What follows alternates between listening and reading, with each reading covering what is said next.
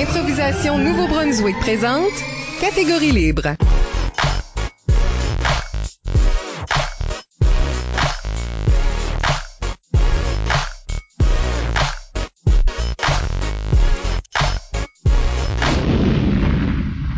Bienvenue à un autre épisode de Catégorie Libre, l'émission qui vise à enregistrer des entretiens avec les improvisateurs et improvisatrices du Nouveau-Brunswick pour faire un survol de leur carrière et de leur démarche artistique, mais aussi débattre les grandes questions qui entourent le jeu de l'improvisation. Au microphone, Michel Albert et à mes côtés, ma co-animatrice Isabelle Gauguin. Allô?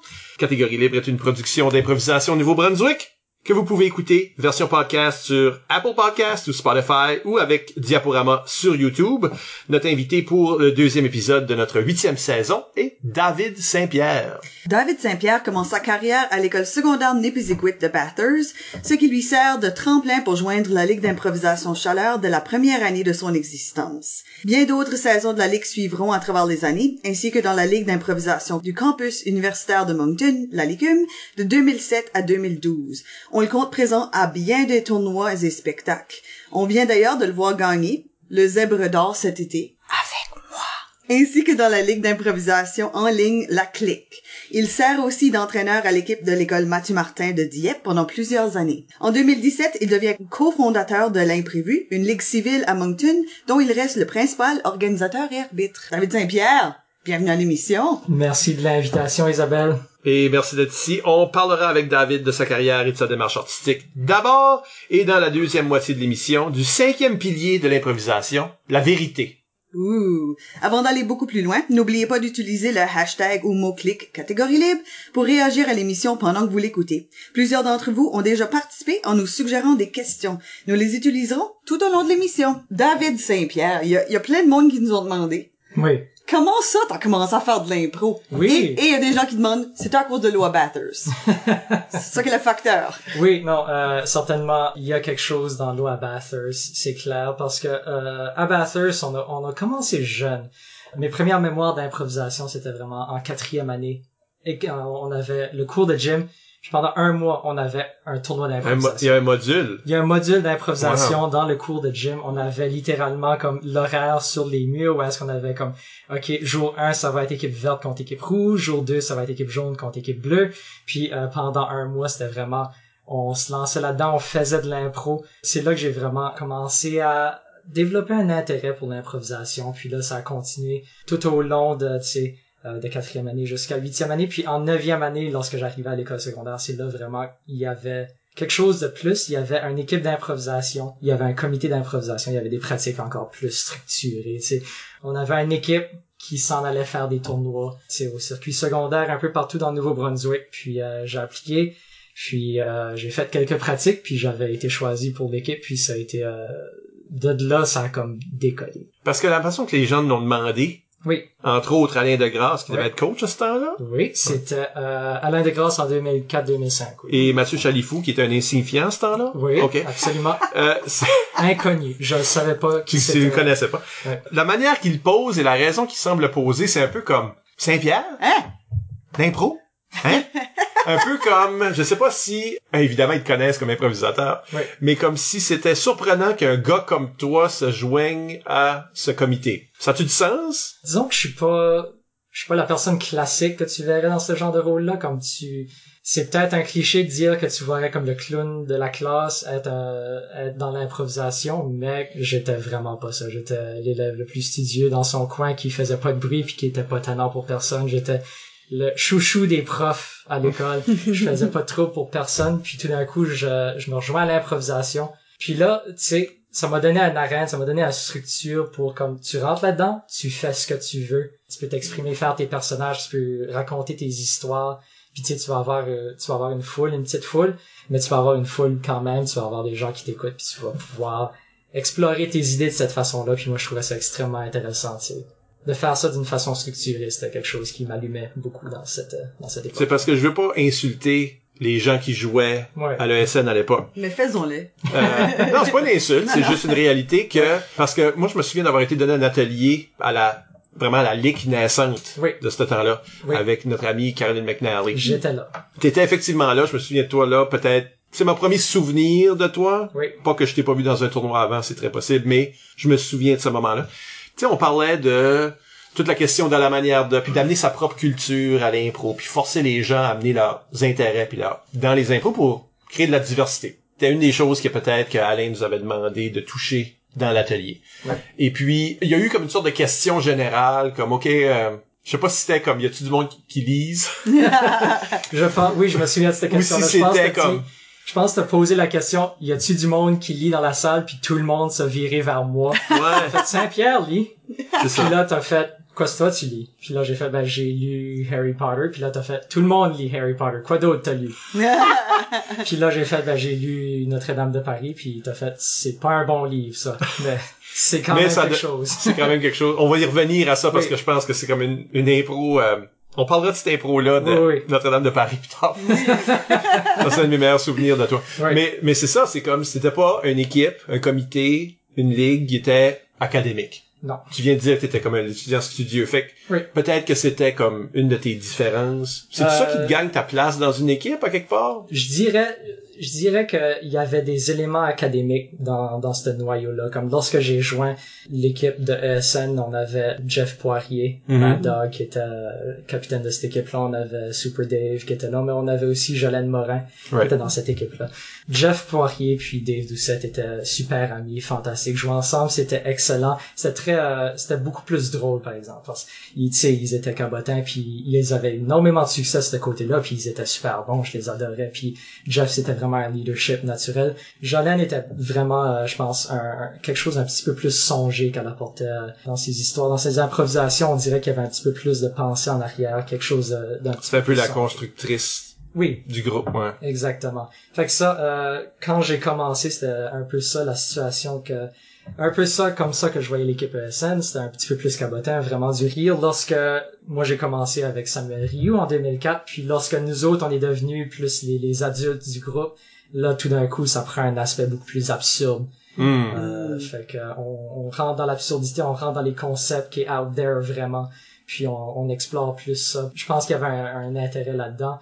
Euh, j'ai toujours eu un intérêt pour plus construire, mais euh, j'aimais beaucoup jouer dans ces espaces-là avec euh, mes coéquipiers aussi dans cette époque-là. Donc en même temps qu'on a ça, on a aussi la, la ligue qui se développe à peu près. Ouais. La première année était l'été 2005 qui est euh, après la saison 2004-2005 euh, de, de l'école secondaire d'Épizigouit. Puis là, euh, on a, on est vraiment exposé à un autre style de jeu parce que là, on a des joueurs plus d'expérience qui viennent d'un peu partout dans la province pour venir jouer avec nous. C'est, on a Eric Lavoie qui vient jouer dans la première édition de, de la Ligue. On a euh, Kevin Doyle aussi qui se joignait à la première édition de la Ligue, des gens comme Denis Young, Gabriel Giroux-Gagné, euh, beaucoup de gens des alentours. On a aussi des gens que c'était leur première expérience, comme les frères Foulem qui venaient se joindre à, à nous autres euh, dans la Ligue. C'était beaucoup de gens, un, gros rassembli de beaucoup de styles de jeux différents, mais c'était aussi beaucoup pour le rire, un peu moins pour la construction, mais c'était vraiment des, euh, des belles façons de voir différents styles de jeux venir ensemble, puis qu'est-ce que ça pouvait faire quand ça s'harmonisait ensemble. Puis comment est-ce que c'était ça pour être, être un jeune qui joue avec des adultes tout d'un coup?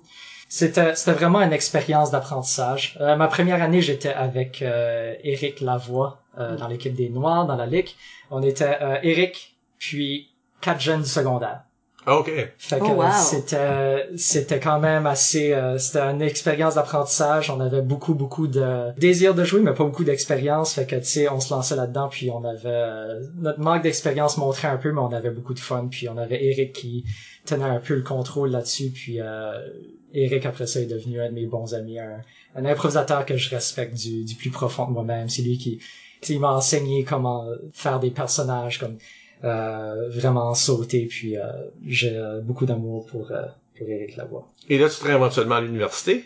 Oui, Puis exactement. ça, c'est lic l'été, licume l'hiver, là, c'est- ça devient tout ça ou... C'est- Euh, ça a été ça pendant un bon bout, honnêtement, parce que c'est T'as joué beaucoup de saisons, là. j'ai joué, euh, c'était ma onzième saison cet été à la Ligue. OK. Oh wow. Oui, c'est ça. J'ai eu mon chandail retiré à la Ligue. J'ai encore le chandail de Toll full size dans ma cave. OK. Parce que- Ils retirent vos chandails, mais t'as t'as encore le droit de jouer. Oui, exactement. Non, non, c'est un hint.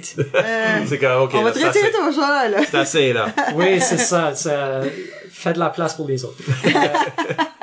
L'hiver c'était la légume, l'été euh, je retournais à Bathurst pour jouer dans la ligue, puis ensuite même quand mes parents ont déménagé à Moncton, je faisais quand même le trajet Moncton Bathurst pour aller jouer à la ligue, puis ça ça a duré plusieurs années, à peu près neuf ans, ouais, est-ce qu'après ça j'ai pris une petite pause, puis ensuite je suis revenu euh, cet été à la ligue. C'était-tu difficile ça? Parce que des fois les gens ont la difficulté à faire comme de l'impro tout le long de l'année. On dirait qu'ils se brûlent un petit peu. C'était quelque chose que t'as vécu? C'est quelque chose que j'ai vécu certainement un peu avant la pandémie. Je pense que c'était en, j'essaie de me souvenir, 2016. Je, je venais de jouer un zèbre avec euh, équipe formerly known as Prince. Mm.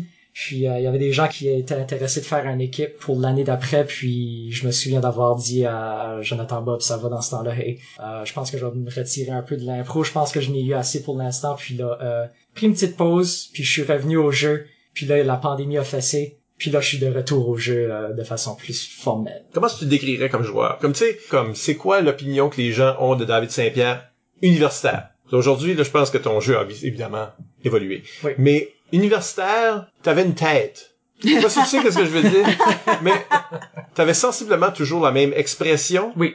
Ouais. Pas important quel personnage, avec une sorte, une certaine expression, un genre de regard glauque vers le public. Euh, semi-décroché, je sais pas, qu'est-ce que Semi, semi décroché, le sourire en coin. Ouais. Euh, c'est- c'était pas je rentrais puis je faisais un chef cuisinier, c'était je rentrais puis c'est David Saint-Pierre est un chef Mm. cuisinier. C'est Ouais. Martine à la plage. hein. Oui, Martin c'est ça, Lavage. exactement. tu exprès ça? C'est-tu quelque chose qui t'a tombé dedans? C'est-tu... C'était c'était plus, euh, je pense, que c'était plus un réflexe à ce point-là. C'était quelque chose que qui était une béquille, mais que je voyais pas comme étant une béquille. C'était juste, tu sais, comme je me force pas à faire des personnages parce que ce que j'ai fait naturellement tout au long du secondaire, puis maintenant pendant ma carrière universitaire, semble fonctionner. Ouais. Le monde Ouais. trouvait ça drôle. Ouais, le monde Oui, trouvait ça exactement. Euh, mais il y a eu comme un, un genre de twist, euh, je pense à la fin de ma carrière universitaire, où est-ce que comme j'ai euh, j'ai rentré dans beaucoup d'impro, puis j'ai fait, je je pense que j'aimerais à la place de devenir un joueur qui punch beaucoup, un, un joueur qui rentre puis qui lance sa ligne puis qui gagne l'impro avec ça, j'aimerais devenir un joueur plus solide. C'est-à-dire, j'aimerais être capable de rentrer dans n'importe quelle situation puis de jamais être mal pris dans une improvisation. C'est-à-dire comme devenir un joueur qui est capable de se débrouiller pas mal dans n'importe quelle catégorie, dans n'importe quel style, dans n'importe quelle demande de personnage ou des choses comme ça, de faire des choses plus verbomotrices, des choses plus euh, physiques. Puis ça n'a pas abouti complètement pendant ma carrière universitaire. On commence à voir des bribes de ça, je pense, à la fin. Mais comme dernièrement, je pense que j'ai vraiment eu mon éclosion. Ou est-ce que je, je me sens pas mal confortable de rentrer dans n'importe quoi? Même si c'est des choses plus physiques, plus verbomotrices, que j'essaye de me challenger plus de ce côté-là, puis de, de faire comme, envoyez-moi les plus gros challenges que vous pouvez euh, m'envoyer, puis je vais faire de mon mieux. Je pense que ça pourrait être intéressant pour tout le monde. Parce qu'on avait justement une question de, de Nathalie Gauguin qui, Ouais. qui demande au sujet de comme le contraste entre toi en tant que joueur lécumien puis là aujourd'hui. Puis elle mentionne aussi, tu sais, y a-tu des genres de défis, y a-tu des styles d'humour, y a-tu des catégories que tu favorises dans ces deux temps-là de ta vie? C'est-tu une évolution comme dans une Oui. direction? Quand j'étais euh, à l'université, euh, je me souviens plus quelle audition de la licume que c'était, mais on m'a demandé directement qu'est-ce qui est ta catégorie préférée? Puis j'ai dit moi c'est la à la manière de parce que c'est vraiment quelque chose que je me sentais confortable dedans, que j'aime explorer, que, que j'aime vraiment retirer l'essence de quelqu'un puis essayer de la remanier pour faire quelque chose d'improvisatoire avec ça. Je trouve ça vraiment intéressant. Tu sais, il y a quand même des challenges. Je veux dire, il y a une époque où est-ce que je me souviens que je rentrais dans quasiment toutes les catégories, toutes les impros, puis Patrick Hardy m'a vu rentrer dans une rimée, c'était lui l'arbitre à ce moment-là, puis il a pas sifflé tout de suite. Il a fait vraiment, lui, OK. C'est très Patrick, ça. c'est très Patrick, puis c'est très cliché de God Bathurst. Tu vas rentrer dans quelque chose qui est un petit peu plus poussé, qui est un petit peu plus pensé. Ok, on va voir comment ça va. Ouais, qui prennent une souplesse verbomotrice. Oui. Ou une culture, ou un vocabulaire. En tout cas, c'était pas... Comme je disais tantôt, il y a un temps où ce que les équipes de Bathurst étaient pas connues pour leur côté académique. Exactement. Ben, je viens, je viens un peu de cette époque-là, mais je pense que j'étais un peu un mouton noir de cette époque-là. Légèrement, comme je, je veux dire, je faisais partie du groupe puis tout ça, puis j'étais ami avec tous ces gens-là, mais comme je sentais que j'étais pas identique à, à tout ce monde-là. Les autres allaient faire euh, des parties puis euh, allaient, tu sais, rencontrer du monde puis tout ça, puis moi j'étais dans le coin en train de lire mes livres. Mhm. Au tournoi, littéralement. Ah oui, c'est du tournoi. Oui, outsider un peu ou qu'est-ce un, un petit peu. Puis là, j'ai commencé à comme m'intégrer puis à devenir plus amical. Puis là, j'ai gagné sept prix, je pense, du joueur Oh. le plus amical. Fait que, you know, je pense que j'ai développé ce côté-là aussi. de- Est-ce que ça a aidé ou pas au secondaire que tout le monde s'appelait Dave? Euh, c'était certainement une... euh, je me souviens de la conversation exacte, comme littéralement. Je pense que c'était David Doucette puis Jolene Morin qui étaient en train de discuter. Puis ils font... OK, il y a trois joueurs sur huit dans notre formation qui s'appelaient David. À ce moment-là, il y avait moi, il y avait David Doucette, puis il y avait David Lausier. Fait qu'on va t'appeler Saint-Pierre. C'est-tu correct? Puis là, j'ai fait, oui, c'est correct. Au moins, ils t'ont demandé. Au moins, ils m'ont demandé, puis c'était pas, euh, c'était un nickname comme un autre, ça a stické, au point où est-ce que j'arrivais dans mes premières auditions de l'ICUM à l'université. Ils lisent la liste, puis ils font David Saint-Pierre, puis il y a des gens dans la foule qui disent, c'est David son nom. OK. Ouais. Wow, ça a vraiment créé comme un branding. Ben oui, exactement. Donc, mon branding de Saint-Pierre, il y, a- il y avait des blondes dans le temps qui m'appelaient Saint-Pierre. Euh, fait que- Sur une fille, puis elle t'appelle oui, Saint-Pierre, ouais. exactement. Ouais. Fait que euh, ça a stické et ça a stické fort. C'est vrai. Moi, je t'appelle Ouais. tout le temps Saint-Pierre. Ben oui, exactement. Fait que je pense que c'était euh, au moment où est-ce que ça arrivait, puis jusqu'à présent, je pense pas que je comprenais l'amplitude de tout ça, mais c'est vraiment, c'est un branding qui a stické fort, très fort. Quand t'as un nom de famille inus... pas inusité, parce que Saint-Pierre, c'est c'est assez normal, mais oui. que pas tout le monde a. C'est ça. Puis qui se dit bien. Comme se dit tu- bien, Tu ouais. pourrais pas m'appeler Gauguin. C'est trop, euh, c'est trop comme Tu pourrais pas m'appeler... littéral. Ouais, personne m'appelle Albert, c'est ridicule. C'est aussi Ouais. un nom, ça marche pas, ouais. C'est ça. T'as parlé de à la manière de comme un style que non seulement t'aimais dans ce temps-là, mais que Oui. t'aimes encore. Oui. Ça fait avec toute la lecture, le côté comme se cultiver pour devenir un meilleur joueur. Oui. Ça fit un peu aussi avec euh, le concept de l'imprévu, où est-ce que je pense qu'à peu près tous les matchs que j'ai arbitrés puis que j'étais coordonnateur en chef, on a eu une à la manière de dans quasiment tous les matchs. Ok, ça veut dire fait que t'aimes ça comme le donner, pas juste le, le- Oui, le exactement. recevoir. Ben même que je rajouterais que comme c'est un peu la vibe comme Oui.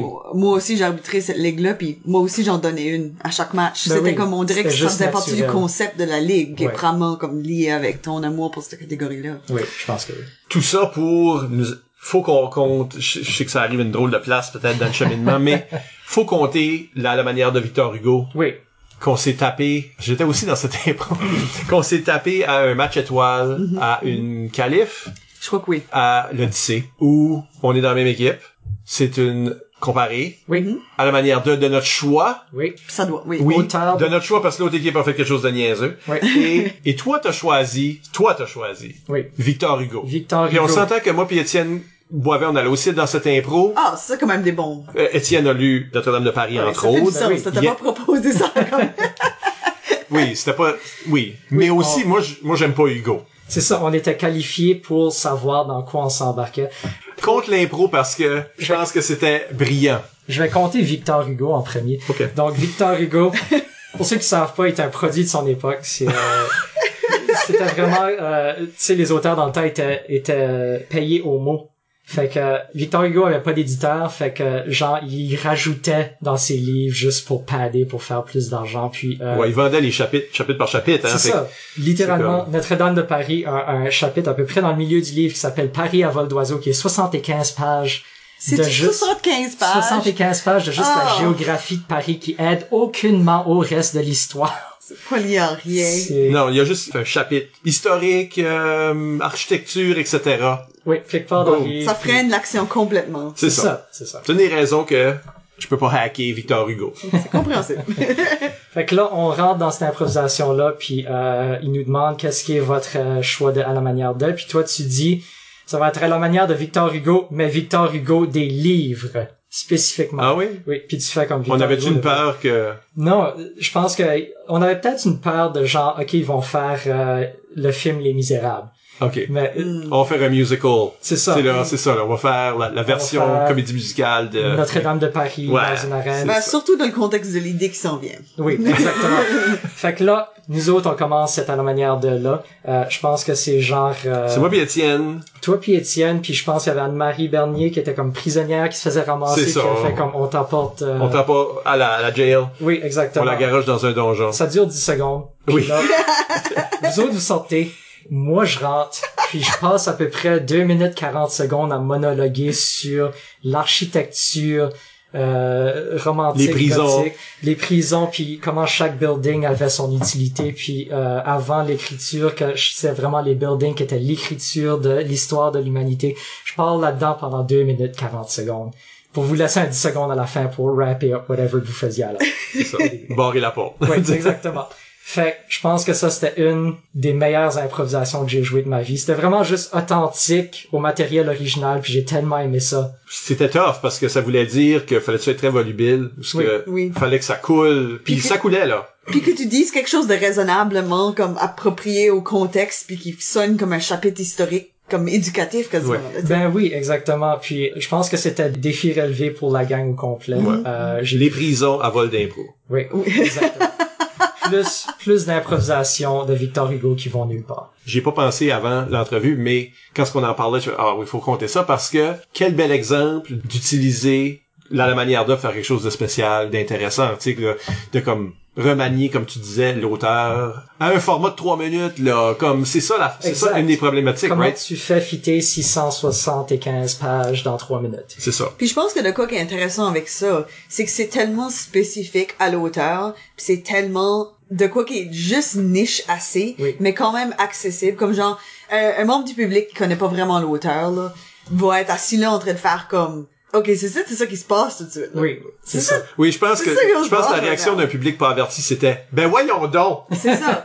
Mais pour le monde qui savent, pour le monde ça. qui savent ça, là, eux sont en amour. Parce que eux Oui. savent exactement ce que tu veux dire. Puis là, eux sont comme ça, Ouais. c'était la meilleure Parce que je file comme si on se moque de Victor Hugo sans que ça soit une parodie.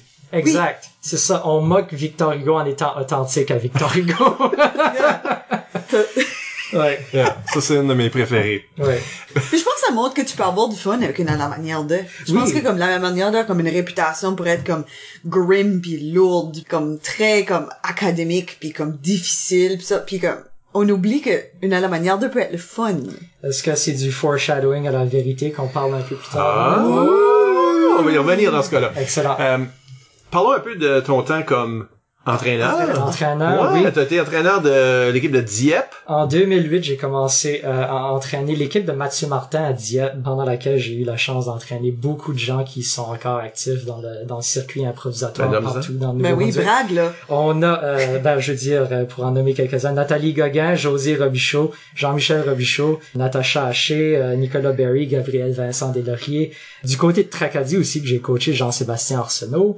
Donc, tout ce beau monde-là que j'ai eu la Ah chance. oui, t'as fait Tracadie aussi. J'ai là. fait Tracadie pendant 2013-2014. Un an. Mhm. Puis euh, j'ai eu beaucoup de fun avec eux autres. Fait que c'est ça. Ça a été un- une expérience extrêmement intéressante. Ça a été ma première expérience de vraiment comme le show d'improvisation n'est plus à propos de toi maintenant.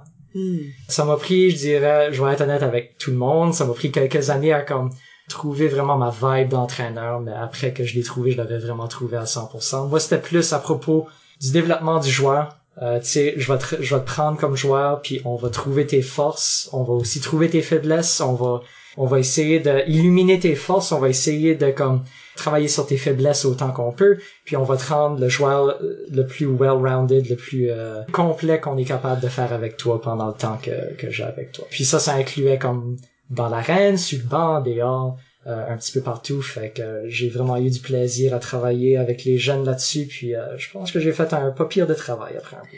Comment c'était entraîner une école que t'as pas TA? Que comme toi, Ouais, t'as pas nécessairement la même... Ouais, dans les deux cas, Ouais. tu sais, c'est pas la même culture nécessairement, c'est pas la même approche peut-être, qui est comme built-in, comme tradition qui sont là. Comment c'était ça?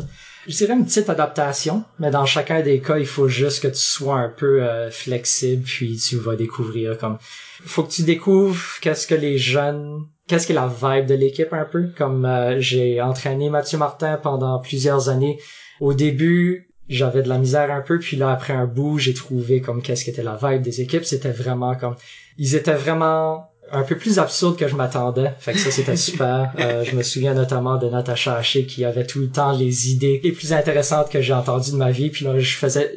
Sais, mon travail avec elle, c'était beaucoup about, OK, on va restreindre ça un petit peu, puis on va rendre ça un petit peu plus euh, propice euh, au format improvisatoire, mais qui avait quand même tout le temps des idées super fly à apporter au caucus.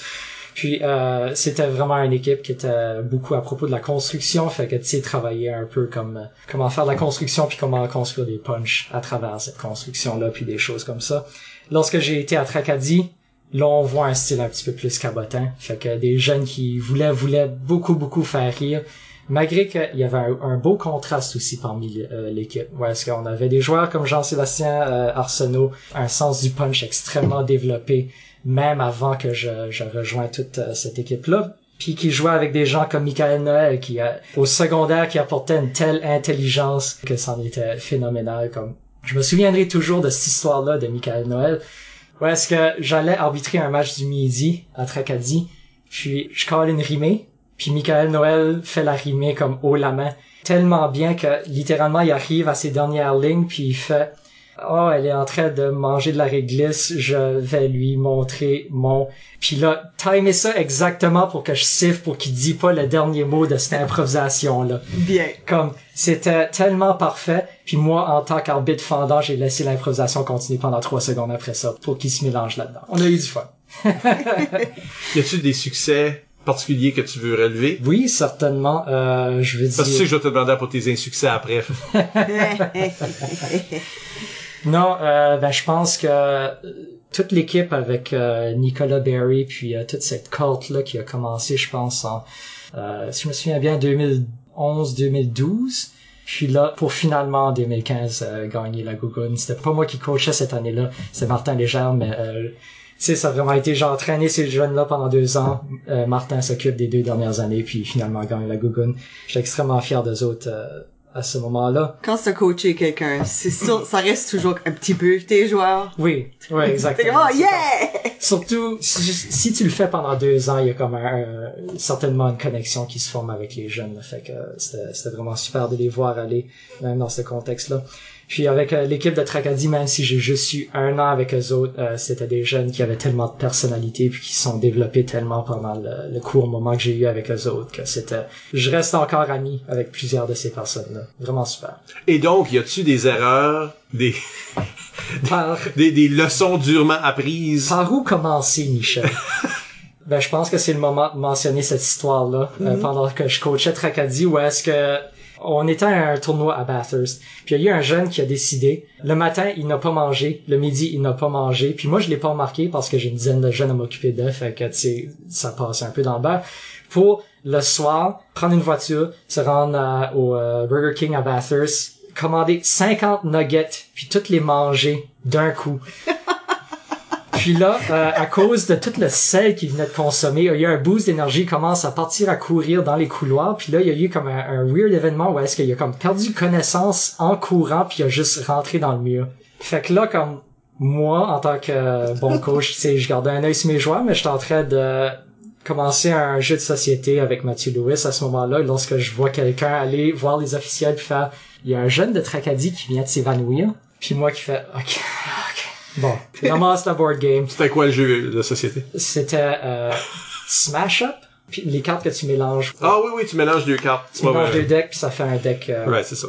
Je joue des robots pirates ou des... Ouais, c'est euh, Moi, je me rappelle, moi, je suis un des officiels que sûrement quelqu'un est venu me dire...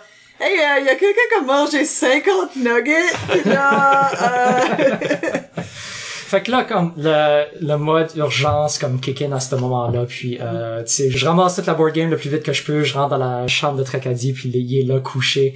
Tu on lui donne un peu de jus d'orange, on attend là pendant une demi-heure, puis finalement, comme, il commence à s'améliorer, puis tout ça. Mais gardez un œil sur vos jeunes, les amis. C'est ça la morale de l'histoire. Non, ça arrive souvent que les jeunes mangent pas. Oui. Oui. Pas des, dur, les jeunes, euh, les plus vieux aussi. Oui. Dans une grosse cafétéria avec beaucoup de monde, ça peut être facile de pas le remarquer. Oui, exactement. C'est très difficile quand t'es pas habitué à ça, puis quand t'as 10 jeunes à t'occuper d'eux en tant qu'un adulte responsable, ça devient un peu difficile. Mais gardez un œil là-dessus.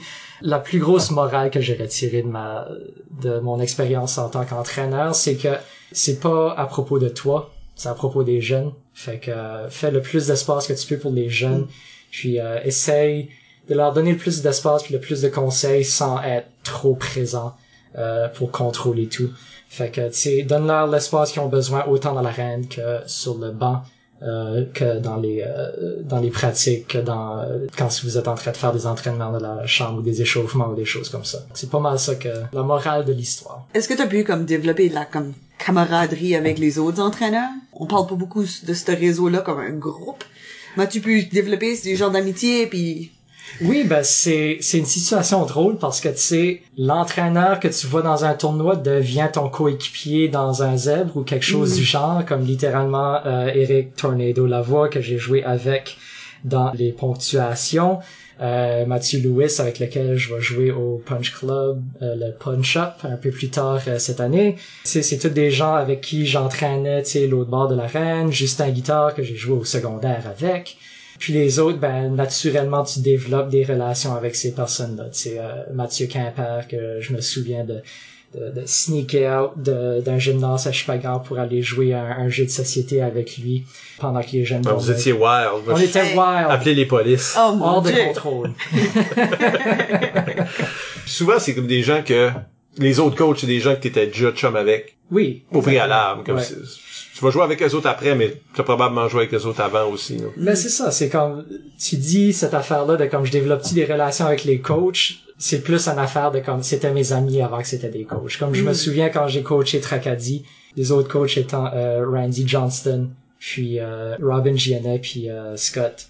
Euh, Cowan? Cowan. Oui. Scott, Scott Cowan. Cowan. Puis c'était des gens que je jouais des jeux de société avec quasiment toutes les semaines. Lui, tout ce qu'il fait, c'est des jeux de société. Oui. c'est ça ton... C'est le même que tu bondes avec les autres. Ben là. oui, puis c'est euh, Il y a juste comme une whole valise qui vient amener Oh, au tournoi, regarde, qui est juste vois- des boîtes de jeux de société. Je vais l'avouer, là, j'ai déjà joué des jeux de société avec David Saint-Pierre. C'est vrai. ben oui, absolument. Moi aussi, sûrement, il m'a coincé à jouer. C'est ça. tu sais, dans un coin hey, tu veux-tu jouer à Dixit? Oh non!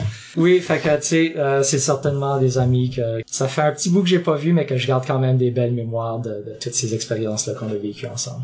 Ben, je pense qu'on parle souvent du fait que comme, les, les jeunes, quand ils vont au tournoi, ils revoient des joueurs dans d'autres équipes qui ont pas vra- ils ont peut-être pas vu depuis le dernier tournoi, quelque chose comme ça. Oui.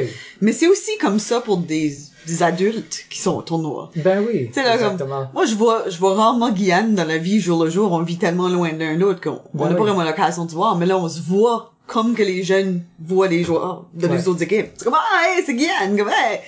Ça garde ces amitiés-là en vie. Ben oui, exactement. Puis même ceux-là où est-ce que j'ai pas d'expérience personnelle en dehors de l'impro avec, ça devient quasiment des amis euh, de facto parce que tu t'es entraîneur, tu vis les mêmes situations, tu les vois comme trois fois par année dans des extrêmement belles situations, puis t'es séquestré dans une école pendant une fin de semaine de temps tout ensemble. Fait que tu sais, c'est aussi d'autres entraîneurs que tu vis un peu les mêmes expériences avec, malgré que je pense que je suis le seul qui a vécu l'expérience des 50 nuggets personnellement.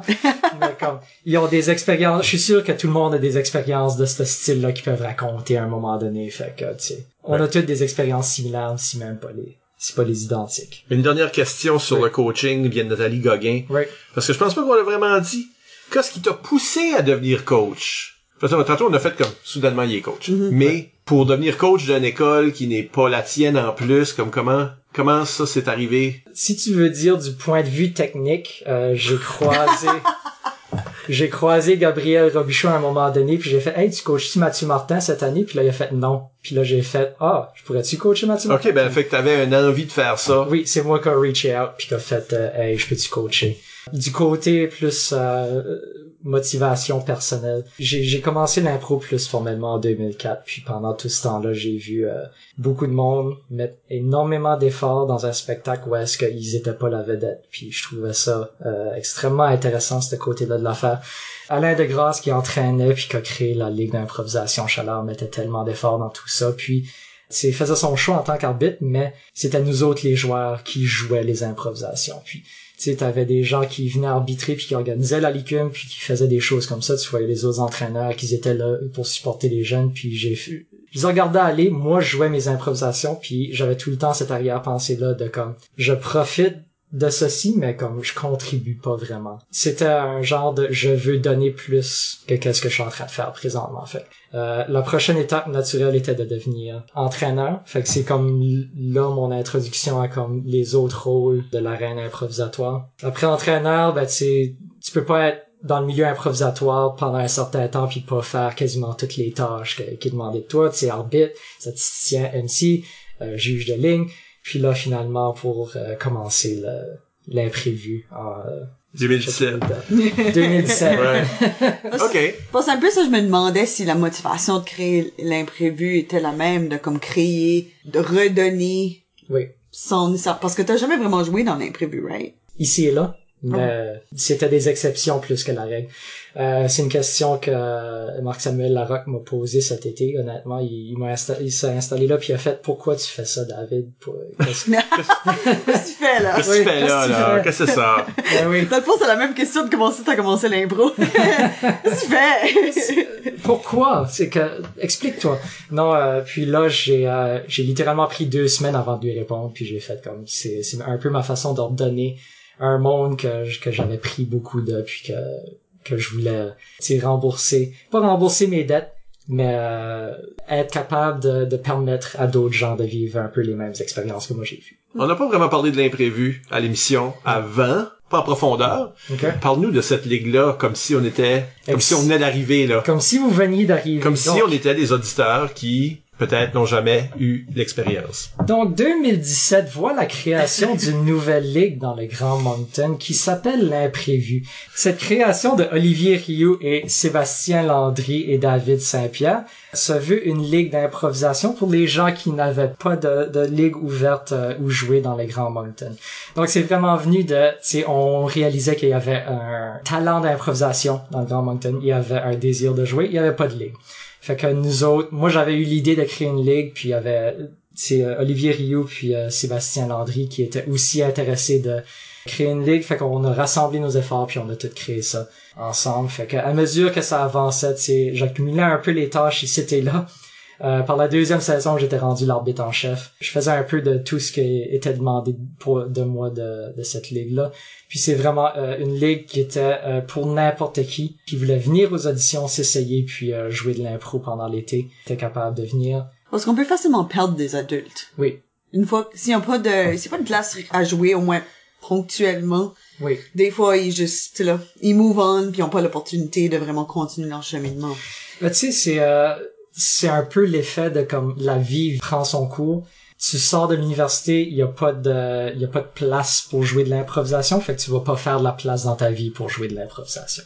Fait que là, si tu peux avoir une continuité après Hmm. l'université, comme tu sais, tu passes de la licume jusqu'à l'imprévu, puis ça reste quand même une habitude de comme je fais du temps le jeudi soir pour venir jouer mon match à l'imprévu, puis euh, je garde l'impro dans ma vie versus comme dix ans plus tard, ben tu sais, t'as des enfants puis t'as plus de place. Ben, je pense que souvent on blâme ça, on dit ah ben là la job les enfants, le... parce qu'ils ont plus le temps de le faire, puis on a vu des on a vu des groupes de joueurs disparaître à cause de ça, mais en réalité il y a un espace là, entre l'université puis ce moment-là qui est dans ta trentaine maintenant, Oui. Où est-ce que tu décides de fonder une famille, tu peux pas jouer de l'impro entre 22 puis 35 là. Ouais, ça casse les habitudes complètement. C'est ça, là. Qu'en réalité, tu peux. Ça fait que la LIA était, comme, servait à ça dans, le- dans un certain moment à Moncton, etc. La Ligue sert à ça dans le Nord, certainement. La Oui, oui. La lire maintenant, euh, dans Restigouche. Fait il y a du monde, une fois que leurs enfants sont vieux assez, là, ils peuvent retourner au jeu. Tu sais, il y a un moment où c'est plus difficile, Et puis là, ils sont stressés parce que ça fait longtemps qu'ils ont pas joué. Oui. mais il y a tout le moment entre scolaire, universitaire, puis. Ce moment-là où ce que là, tu fondes une famille, là, tu sais. Il y a un temps, là, entre ces deux-là où ce que t'es dans un limbo, à moins que t'aies une place à jouer. Ben oui. C'est drôle, actually, parce que quelqu'un m'a demandé, quelqu'un qui, qui, qui ne joue pas de l'impro, m'a demandé quand c'est qu'il fallait que j'arrête de jouer de l'impro. On demandé ça à toi? Ouais. Mais comme pense genre, qu'on est les pires à qui demander. comme la question était comme quand c'est que tu age out? C'est ça.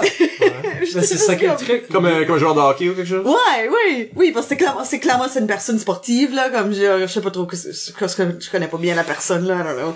Mais ouais, il y avait comme un élément de comme, ah ben là, ben, à un moment donné, quand tu fais 30 ans, t'es plus aussi bon, t'es aged out, arrête. Ben, je pense que tes facultés mentales peuvent affaiblir. Oui, Oui. Mais ça veut pas dire que tu peux pas jouer de l'impro. non. C'est ça, je pense que l'impro est un peu dans une situation euh, unique dans ce sens-là, parce que, tu sais, le hockey, éventuellement, faudra que t'arrêtes parce que t'es trop vieux. Malgré que, tu sais, c'est en des gros guillemets, ça, je veux dire, il y a d'autres ligues qui est pour les gens un petit peu plus vieux, Ouais, des tu choses peux comme continuer à jouer plus récréativement. Ouais. Mais il y a plusieurs joueurs qui continuent à jouer comme dans leur trentaine, dans leur quarantaine, dans leur cinquantaine même, puis que ça continue à, à évoluer, puis à changer, puis à rester intéressant. Comme il y a certainement une façon de le faire. Comme je pense qu'il faut qu'il y ait un- une réinvention du jeu à un moment donné, il faut quand même que tu travailles tes outils. Euh, Ouais. D'habitude, C'est t'es une encore jeune. ouais. Euh, relatif à mon- ma perception. Oui, Mais, euh, mes comme- genoux sont pas d'accord avec ça. mais- Ah non, ouais. imagine, imagine les miens. Oui. Mais l'idée, c'est, oui, il y a le côté physique, mais c'est, un jeu de tête. Hein. Oui. Puis oui, tes facultés mentales, tu ralentis avec le temps. Puis il y a des joueurs qui ont essayé de revenir au jeu puis qui ont senti, c'est comme, ah, c'est pas comme quand j'avais 20 ans. Oui. Non, sauf que ce que t'as perdu en vitesse, ou en tout cas ce que tu penses que t'as perdu, t'as aussi gagné en expérience de vie. T'as tellement plus à raconter. Mhm. Donc ton jeu devient plus profond, même si t'es moins comme coup de punch, là. Puis l'affaire c'est que comme il y a du monde qui ont comme 80 quelques années puis ils sont still comme en train de jogger des marathons là. Ben oui. C'est c'est comme l'affaire c'est que c'est comme si tu gardes tes outils aiguisés. Oui, mais peuvent-tu backpuncher? Hmm. non, faut là, ils ont trop ils ont trop mis l'attention sur le jogging là. Mais comme je pense que c'est comme si tu te mets en forme dans le sens impro un petit peu comme tu sais là tu te remets dedans tu te mets en pratique tu pratiques régulièrement Oui. tu sais comme beaucoup de ça ça revient ou ça prend une différente forme parce que t'es une différente personne Oui, exactement. Puis, s'il y a des gens qui considèrent revenir au jeu, qui nous écoutent présentement, puis qui ont peur de faire des mauvaises impros, ben, surprise, 90% de mes impros sont mauvaises, même à ce jour. Fait que c'est pas un problème, guys. Vous allez faire des mauvaises impros, peu On importe. se souvient juste du 10% Oui, qui C'est ça. est au top. c'est ça. Je sais pas, j'ai pas senti que, comme là, t'as joué au Zeb cet été. Oui. Avec euh, les fraisinettes, là. Euh, Oui. les fraises Il y a deux, il y a deux équipes, il y a deux équipes que j'appelais les fraisinettes parce que Barry's Bunch avait des fraises, En il y avait des, des baies, des berries sur Oui. leur chandail. Fait que les autres auraient pu être les fraisinettes parce que quelqu'un avait une fraise. Mm-hmm. Mais vous autres avez un chandail qui était d'une couleur rose. bright là Oui. Fait que je vous appelais les fraisinettes parce que je ne jamais me souvenir de choix esthétique. choix esthétique Mais j'ai pas senti que comme 90% des impôts étaient mauvaises. ouais moi je suis- je suis en désaccord là Je dirais que 90% de nos impôts étaient pas mauvaises, mais qu'est-ce qu'on se souvient de ce tournoi-là? On se souvient pas mal juste des vraiment bonnes impros qu'on a jouées. Il y en a des moins bonnes que d'autres, puis ceux-là, comme on les a mis de côté, comme ils, ils sont déjà gone dans ma mémoire. Puis je me souviens juste de comme l'impro où est-ce que j'étais un intervenant scolaire qui parlait de la marijuana, qui était un de mes highlights de la fin de semaine. Hmm. L'impro où est-ce qu'on avait un impro généré par une intelligence artificielle où est-ce que... Ça, C'était super bon. Oui, Très ça bon. c'était, euh, j'adorais ça. Puis Ouais. impro, euh, catégorie feu, choix esthétique, ça ça, c'était cool vraiment bon. Mais on se souvient-tu de l'autre catégorie feu? Non. oui parce qu'on en a eu deux fois nous autres Oui. Ouais, sens-tu, euh, ça c'est quelque chose que j'aime demander aux gens qui ont joué dans la clique.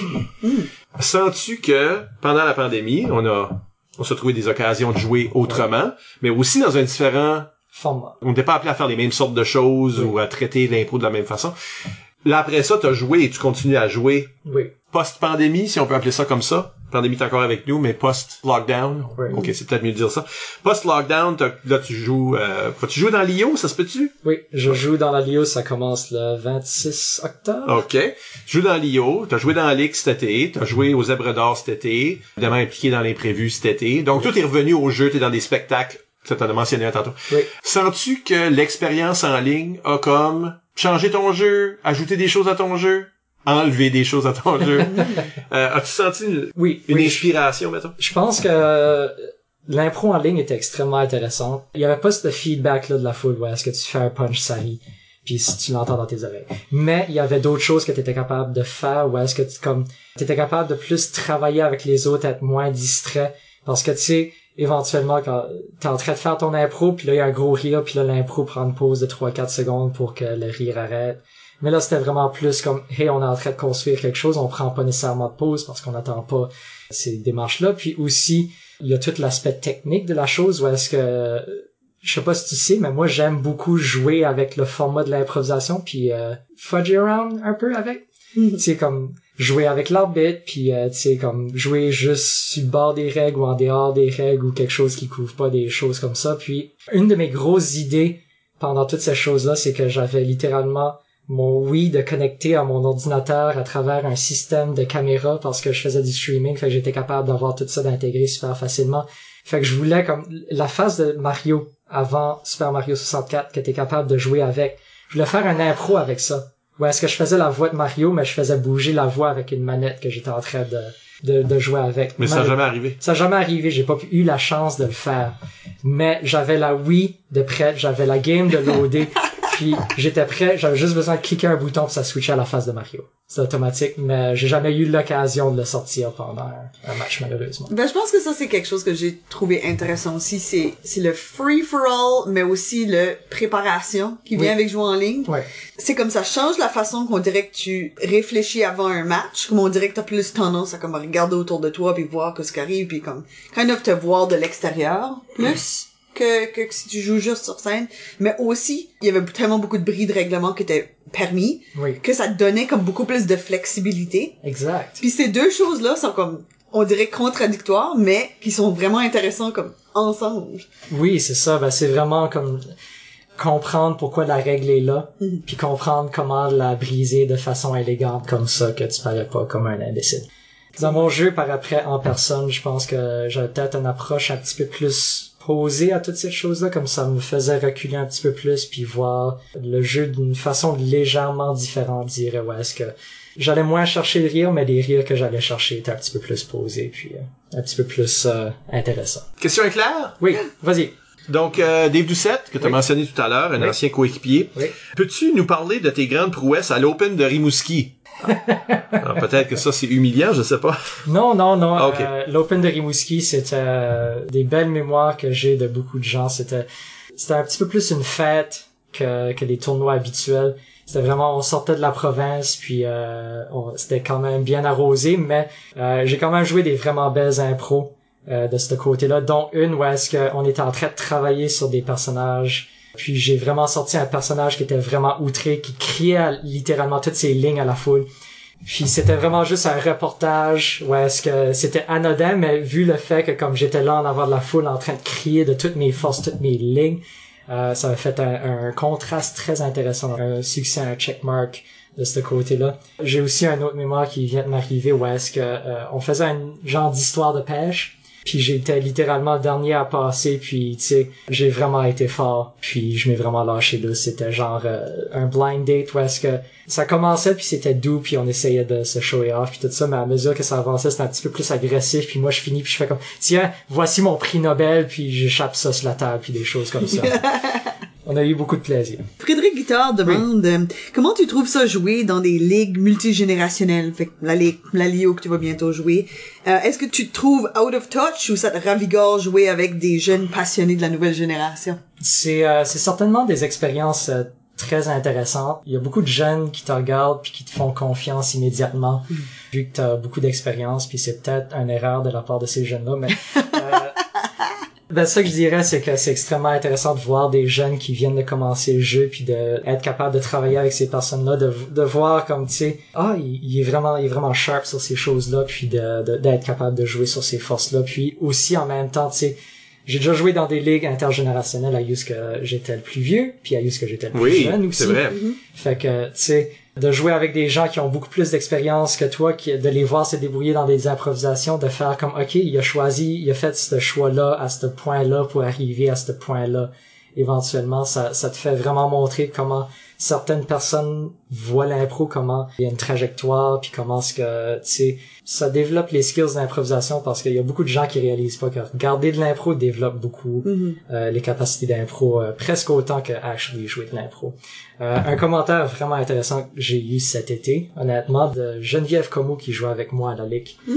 Elle nous a regardé après un match, moi et Jonathan Bob Savoie, puis elle nous a dit, c'est le fun, il y a des fans aux impros. Puis ça, ça m'a fait réaliser que comme c'est pas un given pour beaucoup de gens que tu sais ça arrive à une fin de l'improvisation, tandis que moi puis Jonathan, tu sais on on a ce réflexe-là de comme tu vois l'arbitre euh, du coin de l'œil qui fait 30 secondes, puis là tu fais comme ok, on s'enligne vers la fin, puis là 5 secondes, puis tu fais ton punch de la fin. J'aime la façon que tu le dis parce que pour beaucoup de jeunes, surtout, Oui. ils essayent de figurer la fin dans le caucus. Oui, Puis là, ils essaient de driver à une fin, puis là, ils arrivent à une fin beaucoup trop vite souvent, Oui. ou, tu sais, parce que c'est artificiel. C'est quand ce que tu sais à peu près comme le temps qui passe, le, ou, tu sais, que ce soit le signe de l'arbitre ou que tu as juste un chronomètre interne. Puis là, la fin est organique, c'est comme, ok, ben ça prend une fin, ou ça prend une terminale, là. Pas une qu'on a pensé avant, mais une qui se suggère oui, par ce qui vient de se passer. oui, D'accord. J'en lis un autre. oui, Mathieu Lewis, oui. lui demande, qu'est-ce que tu trouves plus facile à gagner? Joueur le plus sympathique ou une game de clous? Encore des board games. Encore une board game, mais aussi... Oui, euh, c'est un thème récurrent dans ma vie, les board games. Euh, je pense que je devrais peut-être expliquer le commentaire de Clue.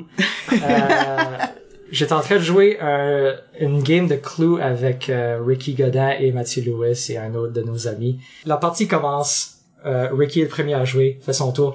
Moi, je suis le deuxième à jouer. Je fais mon tour. Euh, je fais, je suspecte. Puis là, je nomme euh, un personnage d'une salle puis un item. Personne, personne de carte, ouais. personne n'a une carte. J'avais gagné la game, puis il y avait pas personne qui avait eu, il y avait Ouais. pas tout le monde à la table qui avait eu son premier tour, donc. Après cette partie-là, euh, maintenant Mathieu Lewis et Ricky Godin refusent de jouer à Clou avec moi. J'accuse trop vite. Donc les deux me viennent naturellement, c'est ce qu'on peut dire. Ah, ok, Il y a a pas vraiment de facilité parce que j'attire juste ces choses-là automatiquement. C'est-tu quoi que t'aimes être un joueur sympathique? C'est-tu Oui. quelque chose que tu te vois comme ça? Mais je pense que c'est quelque chose que je suis fier de recevoir à chaque fois. Euh, ça fait quelques années que j'en ai pas reçu, mais ça me dérange pas vraiment. Parce que, tu sais, au début de ma carrière, c'était rendu un, un running gag qu'à chaque année, j'en recevais un. Puis, euh, je pense j'en ai reçu comme quatre ou cinq de la lick, quelques-uns de la licume.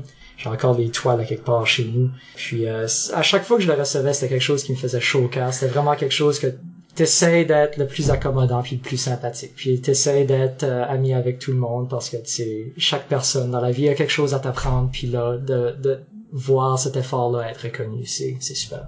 Euh, Joël Martin demande Oui. pourquoi t'es jamais d'accord avec moi puis Marc qu'on parle de snacks? T'as lu cette question-là? oui, Oui, absolument. Euh, fait que, euh, ben, je veux dire, euh, moi, je suis pas d'accord que les pepperettes sont le, le snack ultime de road trip. Moi, je pense que quelque chose d'un peu plus sucré ok. et, et plus approprié.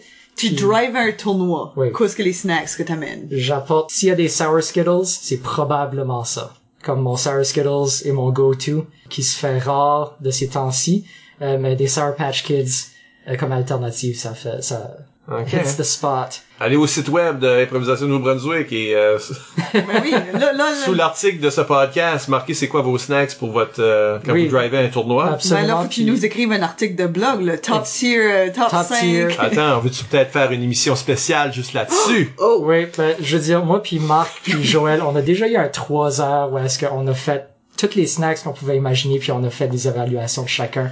Puis euh, Ça de la recherche, là. ça a presque fini où est-ce qu'on avait plus d'amis dans la salle.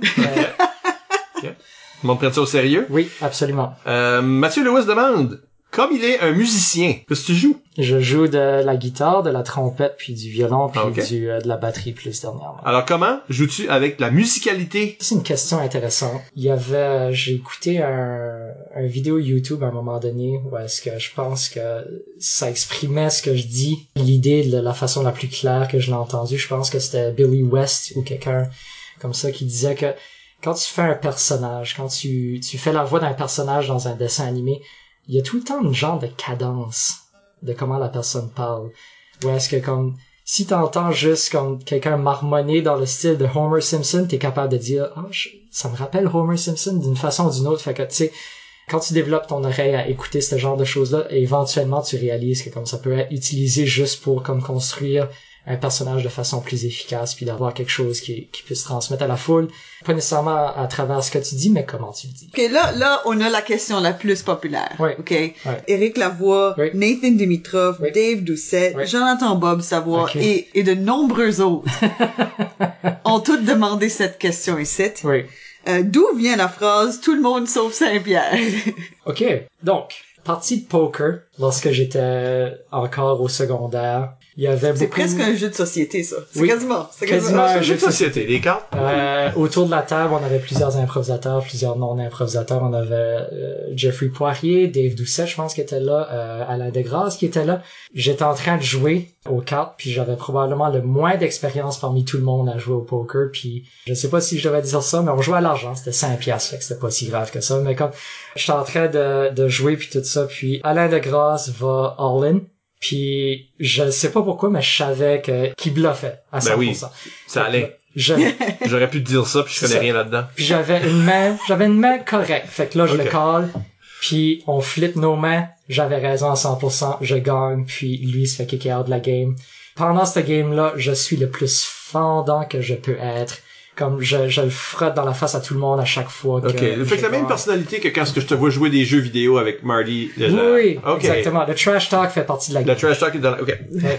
Fait que là, j'ai tellement bien fait mon travail de trash talk que par la fin de la game, Alain qui était euh, sorti ça fait longtemps mais qui était quand qui rôdait autour de la table fait comme savez-vous qui est-ce qui que je veux qui gagne cette partie-là? Tout le monde sauf Saint-Pierre. N'importe qui sauf Saint-Pierre. Fait que là comme c'est devenu le running gag après ça de tout le monde sauf Saint-Pierre au point que j'ai reçu un prix de la Ligue d'improvisation Chaleur cet été-là. C'était juste un chandail qui disait tout le monde sauf Saint-Pierre. Oui. Belle histoire. C'est fantastique. Oui. C'est fantastique. Ben, merci tout le monde qui a posé la question. On va prendre une pause. Hein? Ben oui, je suis Ok, une légère pause. Ok. Pas une pesante, une légère. Et au retour, on parle de vérité avec David Saint-Pierre. À tout de suite.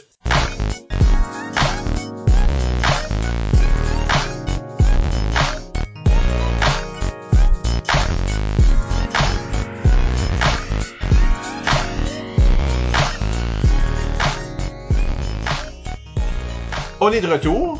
Michel Albert au microphone avec Isabelle Gauguin Allô? et David Saint-Pierre. Bonjour. On parle du cinquième pilier de l'improvisation, Oui. la vérité. Première question, Oui. faudra définir qu'est-ce que ce mot-là veut dire. Parce que j'ai même eu une conversation ce matin avec un collègue d'improvisation. Alors c'est ça votre sujet? Qu'est-ce qu'on veut dire par ça dans un contexte où on a vu des impros là en masse dans nos vies? Oui. Quand tu joues à un saumon qui travaille dans un office, là, où est la vérité? tu sais? Oui. Donc, euh, je pense qu'il y a une différence entre vérité et réel, ça, premièrement. Est-ce que vérité, on veut dire authenticité, d'une façon comme, tu sais? Mais je pense pas que c'est juste ça. Qu'est-ce que c'est pour toi, David? Selon moi, la, la façon la plus simple que je l'ai de l'expliquer, mais qui est pas vraiment simple, c'est la vérité, c'est n'importe quel élément d'une improvisation qui ground l'improvisation dans la réalité, selon moi. Dans la réalité ou une réalité? Dans une réalité, je dirais.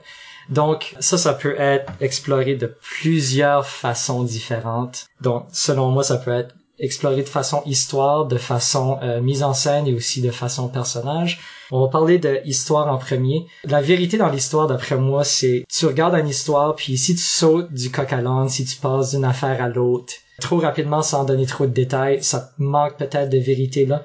Fait que moi, je faisais un exercice avec mes jeunes lorsque j'étais entraîneur où est-ce que on faisait une improvisation, t'avais deux jeunes qui commençaient une improvisation. Puis lorsqu'il y avait des choses qui arrivaient, que ça ralentissait un peu, je posais l'impro puis je, regardais les jeunes puis je fais qu'est-ce qui est la suite logique des événements ici? Pour essayer de leur faire penser comme qu'est-ce qu'étaient les éléments que l'improvisation a apporté? Puis ensuite, où est-ce qu'on va de là? Qu'est-ce que ça nous suggère ces éléments-là?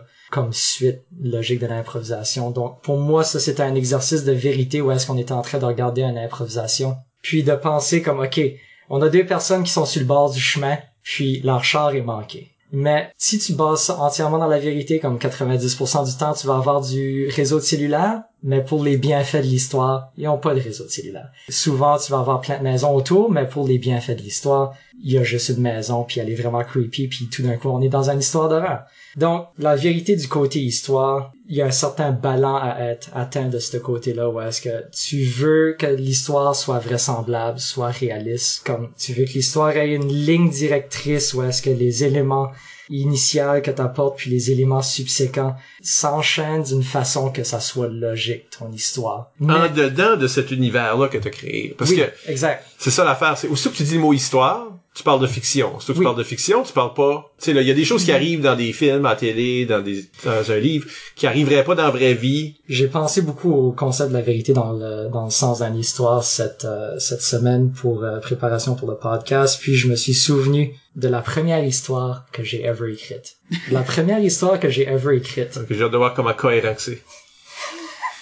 non. Non, Mike, c'est cohérent à 100%, comme 10 sur 10. Là, tu peux pas argumenter avec la cohérence de cette histoire-là. Donc, j'avais peut-être 5 ou 6 ans. Mon rituel de, de coucher, c'était que je me couchais dans mon lit, puis là, soit maman ou papa venait me lire une histoire à, à partir de ce gros livre d'histoire-là, rouge, qu'il tournait une histoire habituellement, c'est les trois petits cochons. J'étais un gros fan de cette histoire-là. C'était mon père qui lisait cette soirée-là, il m'a lu les trois petits cochons, puis là, il ferme le livre, puis là, je fais, je peux-tu avoir une autre histoire? Puis là, il fait, pourquoi toi tu m'inventes pas une histoire?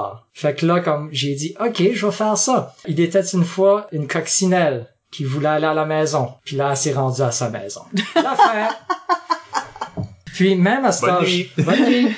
fait que cohérence 100% de cette histoire-là. Tu peux pas argumenter contre ça, mais comme même à cet âge-là, je réalisais qu'il manquait de quoi à cette histoire-là? Il manquait du spice. Ouais, le milieu peut-être. C'est ça, oui. C'est, il y a, il y a certainement des éléments qui suggéraient comme c'est la forme la plus de base d'histoire, comme t'enlèves le milieu puis t'as les deux tranches de pain qui se collent ensemble. Mais c'est comme, ensuite de ça, tu prends cette base d'histoire-là puis tu fais comme, ok, il faut rendre ça intéressant d'une façon ou d'une autre. Fait que là, comme tu regardes dans le contexte de l'improvisation, qu'est-ce que tu veux construire? Veux-tu construire une improvisation d'action? Ben là, la coccinelle rencontre euh, des mafiosos, puis là, en tue 300, puis là, elle se rend à la maison. Euh, C'est-tu une histoire d'horreur? Ben là, la, la coccinelle, comme, se retrouve, euh, il y a plein de zombies, puis là, elle se rend à sa maison. Dans le contexte de l'histoire, comme, il, il faut que tu ajoutes un petit peu de spice, certainement, pour... Mais ça, c'est aussi des histoires d'un enfant troublé. Oui, oui, absolument. Mais moi, j'ai, moi, ça, me- ça me fait poser une question. Est-ce que tu es en train de dire comme ça que la vérité est pas nécessairement intéressante sans quelque chose d'autre? Non, c'est c'est plus comme t'es capable de manipuler les éléments d'une histoire pour construire quelque chose de vraiment spécifique. Comme tu peux suggérer un style d'histoire, tu peux suggérer une histoire d'horreur en jouant avec les ma- les manivelles un petit peu, tu sais. Parce que ici, ce que t'appelles la vérité, c'est le synonyme serait la cohérence. La cohérence. Tu sais, que cette histoire-là fait du bon sens en Oui. dedans de son ton, que les, les événements, les, les, les incidents se, se suggèrent organiquement. Oui. C'est vrai parce que ce que je suis là, il n'y a pas à un moment donné une artificialité d'un joueur qui rentre par rapport eux qui essaient de pousser l'impro dans un certain coin, que ça allait pas du tout. Quand ce qu'on parle de vérité, entre autres, je pense que c'est plus large que ça aussi là. Oui. T'as Comme t'as- t'as d'autres étapes. Plusieurs éléments, oui. Une des une des parties de la vérité, c'est être vrai à ce que tu es en train de raconter. Que Exact. t'es comme c'est encore qu'est-ce qu'on dit souvent comme faut être au service de l'impro, C'est ça. puis pas de son propre ego là. Oui, les Comme- éléments que tu as apportés suggèrent une fin logique ou suggèrent une, une suite de, péripéties qui apportent à une fin. Ouais. c'est ta job de comme... Parce qu'on le sent, que- le public le sent sans peut-être mettre le doigt dessus, Oui. mais ils sentent quand ce que c'est beaucoup ça la vérité en termes de grand, parapluie. Qu'est-ce qui va toucher le public? Comme le public s'investit quand c'est vrai.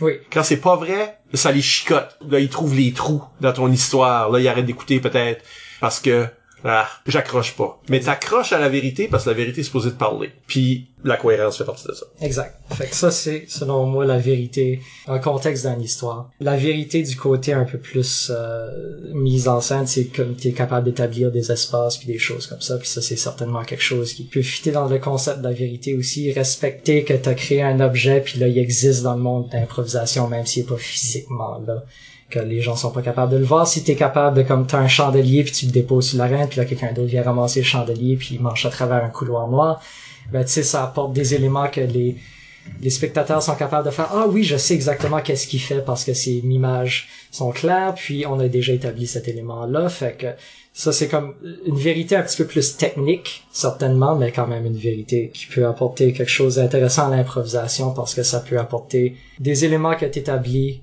que tu peux faire un callback puis là le public est capable de, de se souvenir puis de se sentir intelligent lorsqu'il réalise que qu'est-ce que en train de faire avec ces éléments là fait que oui, là, je pense qu'on peut parler de la vérité dans le contexte d'un personnage que je pense qui est probablement l'aspect le plus intéressant de toute cette discussion-là. Moi, j'ai eu un gros déclic à un moment donné où est-ce qu'il y avait euh, la LNI qui est venue donner des ateliers à la LIC. Puis il y a une personne de la LNI, un ateliériste, qui qui est venu puis qui nous a dit la phrase « Si t'es dans une improvisation, puis y a quelqu'un qui te lance un verre d'eau dans la face, tu es maintenant mouillé. Puis il faut que tu joues ça. T'as pas cinq secondes à prendre une pause puis à penser à la joke la plus drôle que tu peux faire dans cette situation-là. Tu es maintenant en tant que personnage mouillé, puis il faut que tu deals avec ça right now. Fait que là, comme dans le contexte de ton personnage, il faut que tu restes consistant dans tes actions. Tu sais, comme si tu joues toi-même comme en tant que personnage, comme moi, si je me ferais jeter un verre d'eau dessus, ma pre- mon premier réflexe serait d'aller m'essuyer à quelque part, ramasser une-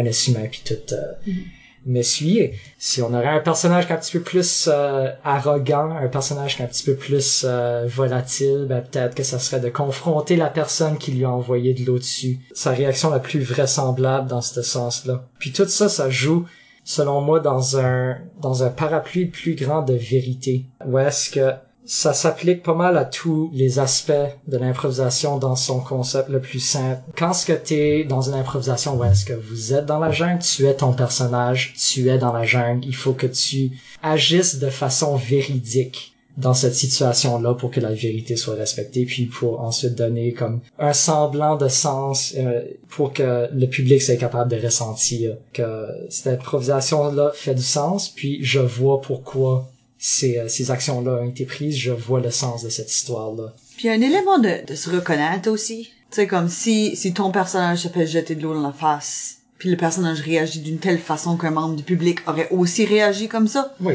Eh! c'est moi! Ouais, parce que regarde, j'ai, je vais, je vais lire une petite bribe de mon, euh, j'ai écrit un texte jadis. Oui. C'est vieux là parce que ça date vraiment du forum d'impro qu'on appelait Impro NB. Oui. Oui, puis même sur le blog, je crois que c'est pré-incorporation Impro NB. Euh, oui, mais sur le blog, c'est une copie de ça. ce texte-là. Et je dis un peu qu'est-ce que tu dis là. Le vrai, c'est ce détail dans l'impro qui fait un membre du public se dire je fais la même chose. Je connais quelqu'un comme ça. Cette invention sur scène, mon bagage personnel me confirme qu'elle est fondée sur des faits.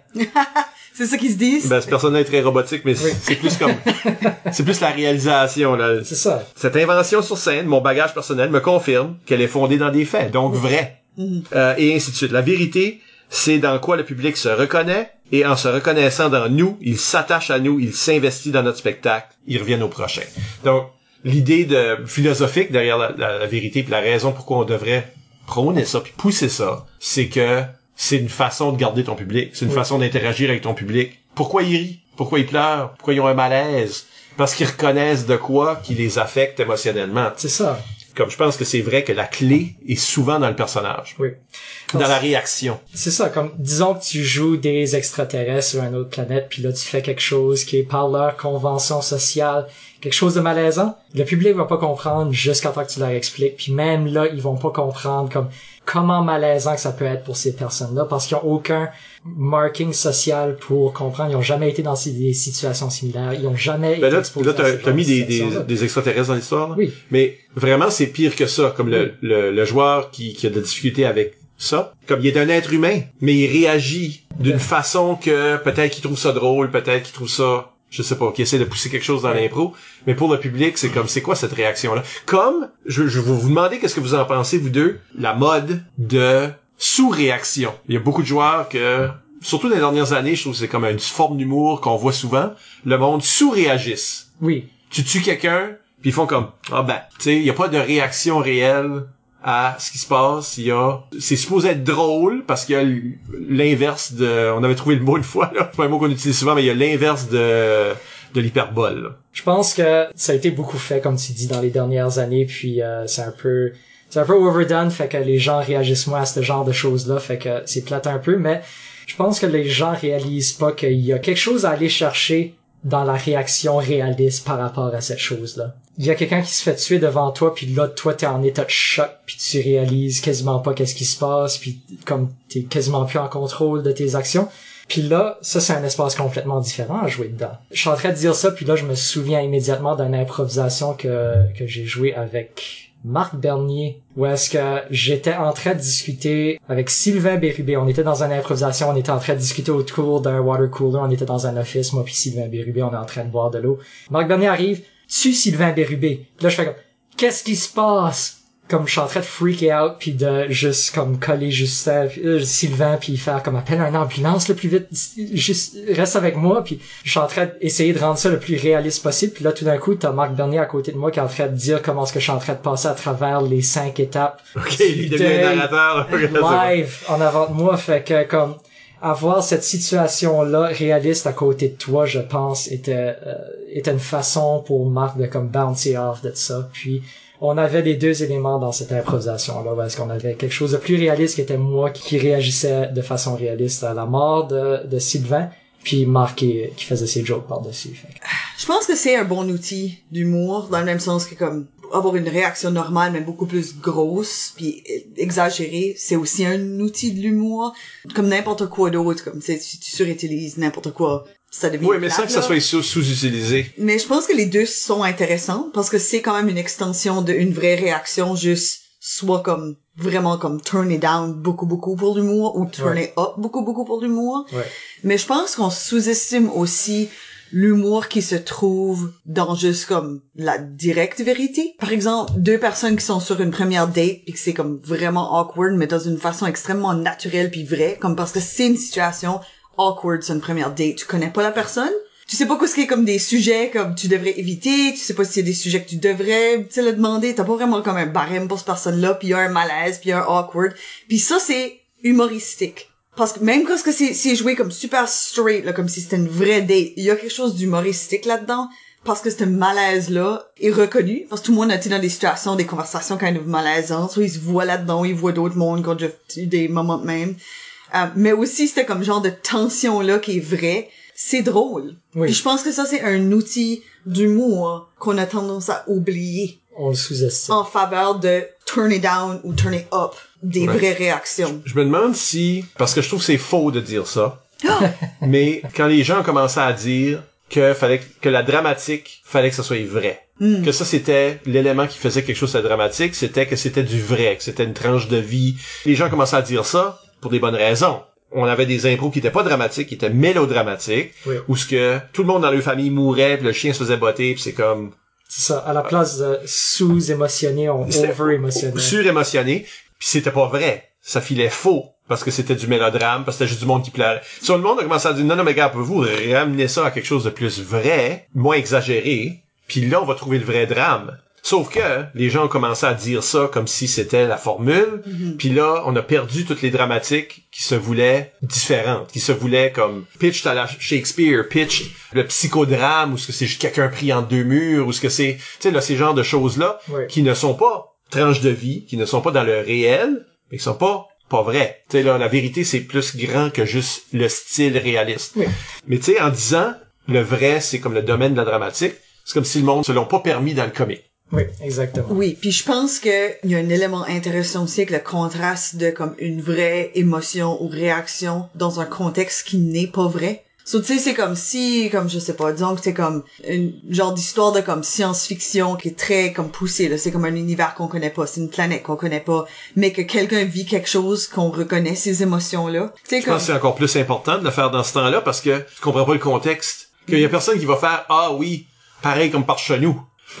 Mais si le personnage a des vraies réactions, ils vont faire ah comme moi dans cette situation. C'est ça, Ouais. oui, tu peux connecter avec, je sais pas, le, le, le, le désespoir qui vient que ça, comme la tragédie de la situation, la mort de quelqu'un, le comme Ben, la même- menace, l'inconfort. Même le stuff comique là, même le stuff, c'est là de trouver quelque chose de fun, d'avoir de la découverte de comme tu sors de ton astronef puis pied dans une, une crotte animale ou quelque chose comme ça, tu fais comme partout ce que je vais, je pile dans la marde. Ben, comme- Exactement. C'est c'est une situation que comme c'est absurde un peu, mais tu peux garder ton personnage réaliste, comme tu peux réagir de façon réaliste dans cette situation-là, puis la personne qui te regarde jouer cette improvisation-là peut s'identifier, pas dans le sens qu'elle va être dans un vaisseau spatial puis marcher dans une crotte de- d'extraterrestres, mais dans le sens que c'est comme ça qu'elle réagirait. Mais ton, c'est le temps d'y coloniser puis de les amener des toilettes. Exact.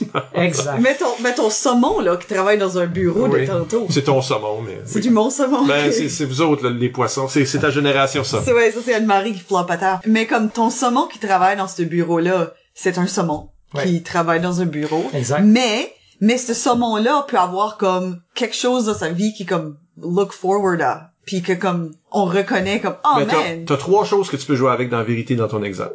Premièrement, tout le monde, tout le monde sait comment ça marche d'un bureau. Mm-hmm. Fait que tu peux avoir toutes les jokes de bureau, mais sont toutes basées sur des ré- réalités, sur des observations de vie de bureau. OK? Les cubicules sont des, Des aquariums. Ouais. J'ai déjà travaillé dans des espaces d'aquarium, là, qu'il y a une vitre, là. Oh wow. Ça, ça se peut. Mais aussi, oui, ce que tu dis là, parce que ma- malgré que c'est un saumon, il peut avoir des, des émotions et des ambitions humaines que les gens peuvent reconnaître comme les leurs. Puis, troisièmement, il est un saumon. So, tout ce que les gens connaissent du saumon, que t'amènes, Oui. comme moi, j'ai toujours eu du succès à jouer des chats dans des impros. Toujours eu, si je joue un chat dans un impro, j'ai du succès, puis le monde vient de me parler après, parce que s'il y a bien quelque chose que des gens qui ont des chats veulent faire, c'est parler de chats, Oui. de leurs chats et des autres chats. Oui. Il y a quelque chose à propos d'avoir un chat que tu veux juste parler de chat. À peu, près- à peu près sûr que les gens qui ont des chiens sont pareils, mais je lui parle pas, parce que moi j'ai un chat, ok? Fait que, quand ce que tu joues un chat, puis tu l'as bien observé, puis tu viens avec, tu viens avec un chat toi aussi, Oui. David, t'as juste besoin d'amener assez de la mimique du chat ou des actions que le chat ferait, que les autres personnes qui ont des chats reconnaissent leur chat dans ta performance. Puis après, ils vont venir te parler puis dire, là, je sais que les gens ont pas des saumons à la maison, là, mais c'est la même idée. Tout ce qu'on fait, si tu veux vraiment craquer le pilier de la vérité, faut que tu deviennes un observateur. Oui. Mm, oui, absolument. Oui, exact. Ben, je pense que c'est pour ça que turn it down, la réaction puis augmenter la réaction marche quand même puis still ancré dans la vérité. Oui. Parce que le public fait le travail de faire sa réaction devrait être ceci. Ça, c'est la vérité. C'est ça. Puis eux jouent sur le fait qu'ils vont... Ils savent, ils savent exactement c'est quoi la vérité. L'impro dit Ouais, ça c'est la vérité, mais moi je vais aller dans cette direction ici. Puis dans les deux cas, je pense que c'est ça que c'est, fait que c'est still axé dans la vérité. C'est ça. Le, le rire vient du contraste entre qu'est-ce qui est attendu puis qu'est-ce qui est actually joué dans l'arène, dans cette situation. So, la vérité, elle existe dans un espace, dans cet cas-là, Ouais. elle existe entre un espace entre le joueur puis le public, où ce que on sait très bien, mais on défie les ce qu'on ce qu'on attend.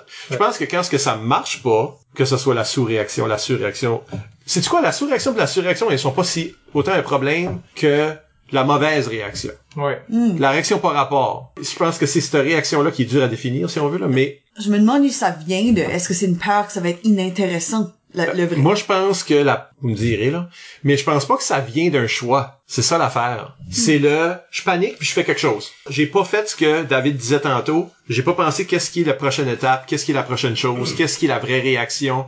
Parce que en- si je sais la vraie réaction, je peux déjouer les attentes. Mais si je ne sais pas la vraie réaction, comme dans le moment, je suis gelé puis je, euh, je suis en train de contrôler l'histoire. Ok, il faut vraiment que l'histoire aille là, là. Là, je fais comme ce move là. Mais ce n'est pas une move qui est organique. Donc, elle est pas vraie. Oui. Donc, elle est pas une vraie réaction que ce personnage-là aurait, que toi tu joues. Ça donne un petit aspect de whiplash au public. J'ai Mm. déjà vu beaucoup d'improvisation de ce style-là, puis c'est ce genre de moment-là qui te fait décrocher de l'improvisation. Est-ce que tu fais comme, ok, j'ai-tu manqué un bout? Ou ils étaient sur le bord du chemin puis là ils sont dans un vaisseau spatial. Qu'est-ce qui s'est passé? So, dans le fond, la, la punition, la rudesse, c'est vraiment comme une punition de vérité dans certaines cas. Entre autres. Ouais. Entre autres, je pense que la Entre rudesse autres, est une oui. grosse punition parce que, Ça, oui, ça blanket Ça, beaucoup de choses, oui, c'est comme, t'as probablement fait atteinte à respect, écoute, puis vérité. Peut-être la confusion aussi. Je pourrais dire que ça, c'est comme axé dans la, la vérité. Oui, ça. Parce que je pense que dans les deux cas, que ce soit par exprès ou non, t'as pas identifié qu'est-ce qui était vrai dans la situation. T'as arrêté de penser à comme la fluidité de l'impro, puis qu'est-ce qui est naturel pour le personnage, puis comment est-ce que quelqu'un réagirait par rapport à cette situation ici.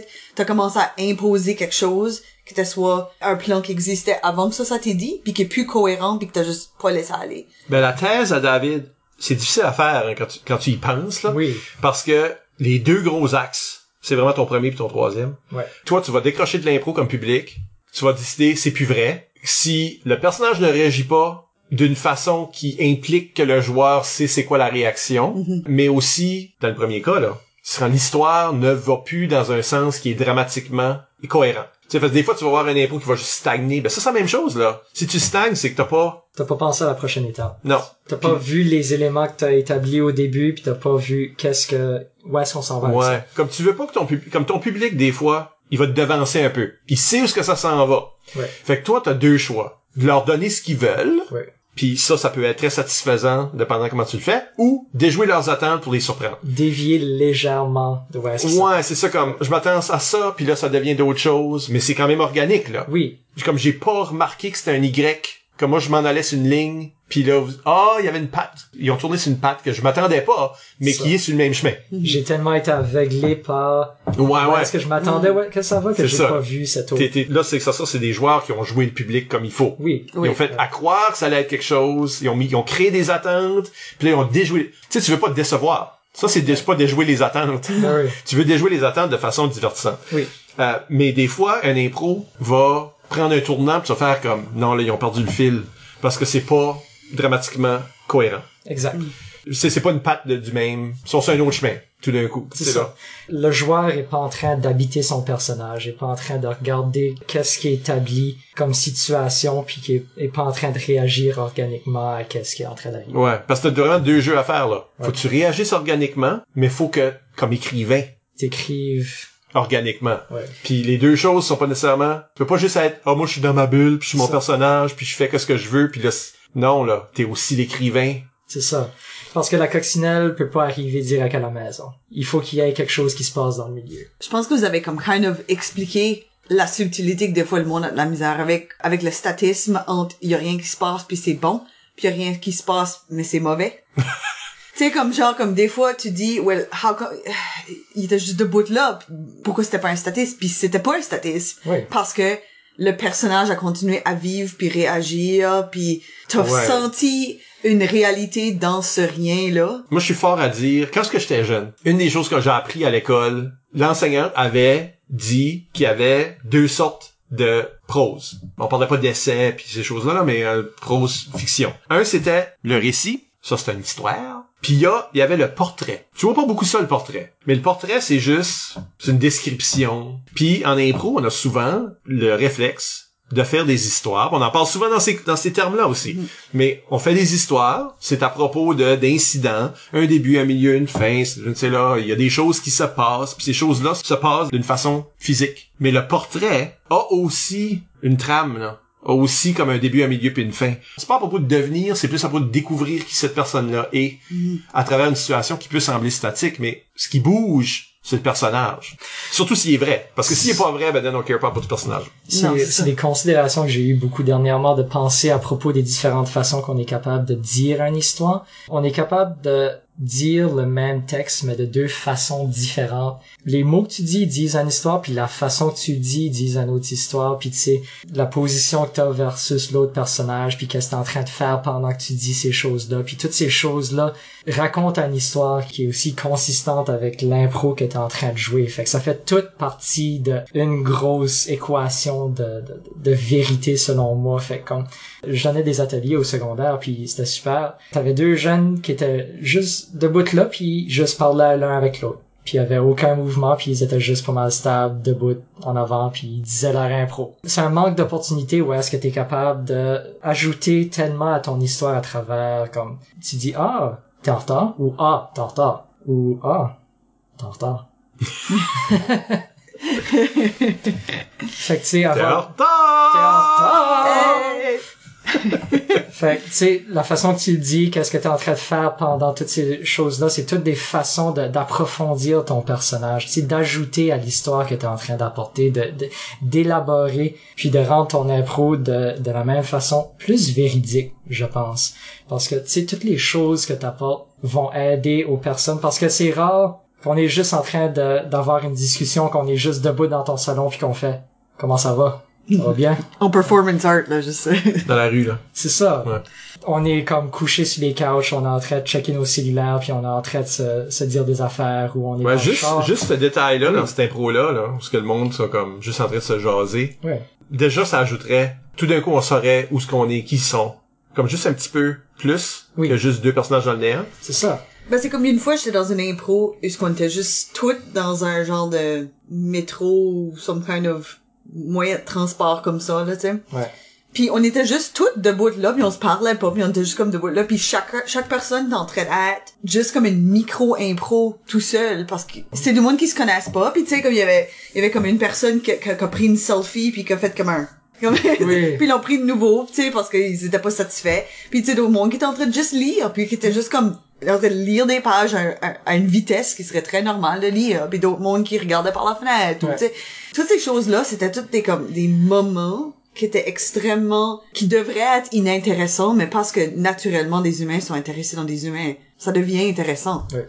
C'est un peu difficile aussi, la nature de l'improvisation, parce qu'il faut que tu prennes tous ces éléments-là, puis qu'il faut que tu les fasses fitter dans deux minutes. Mm. Fait que, tu sais, des fois, il faut que tu édites un petit peu, mais quand même, en gardant le Ouais, le temps est, euh, le temps est jamais très vrai. Ouais. Mais tu peux faire ça aussi. Tu pars un, ok, c'est cinq minutes, puis ça va dans real time. Yeah, là. Le ça. temps que quelque chose prend pour vrai. Puis tu sais, des fois, t'as as une opportunité entre un thème puis une durée. Oui. Où ce que ça te donne cette chance-là. tu sais. Faut que tu trouves tes opportunités. On lit-tu une question? Oui. Peut-être euh, voir que ça peut nous, nous amener de plus? Let's go. Ok, Nathalie Gauguin sur Facebook qui nous demande quelles sont les émotions les plus faciles et difficiles à reproduire de façon authentique? Fait qu'elle utilise le mot authentique. Facile, je dirais, comme le bonheur ou la colère, sont relativement... Colère doit être facile parce qu'il y a beaucoup de monde leur go-to Oui. c'est être picasse. Mais sais-tu Ouais. quoi, je suis quasiment en désaccord avec toi, Ah parce ouais? que le monde a tellement tendance à les jouer exagérés. Oui, c'est vrai. Authentique, right. Authentique, oui. Parce que comme quand ce qu'on quand ce que le monde joue la joie puis la c'est l'affaire c'est qu'il joue pas il joue rarement la joie puis la colère. C'est ça. Il joue Je sais comme même pas c'est quoi l'extase puis comme la la deepest rage que vous avez Oui, ever oui. eu dans votre corps. C'est- vrai, c'est vrai. Je suis d'accord avec ça. Comme, disons que t'as quelqu'un dans un impro que, tu sais, qui est en colère contre toi, ça va ressembler vraiment différent à ton boss qui est en train de te firer. Ouais. Moi, une des choses que je faisais à mes équipes étoiles quand ce que je coachais, euh, il y avait toujours un exercice de d'émotion. Puis ces exercices-là ont comme vraiment évolué, comme j'aime vraiment comment est-ce que toi tu l'adaptais. Il y avait beaucoup plus d'impro dedans, où ce que tu sais là, des situations avec des émotions, etc.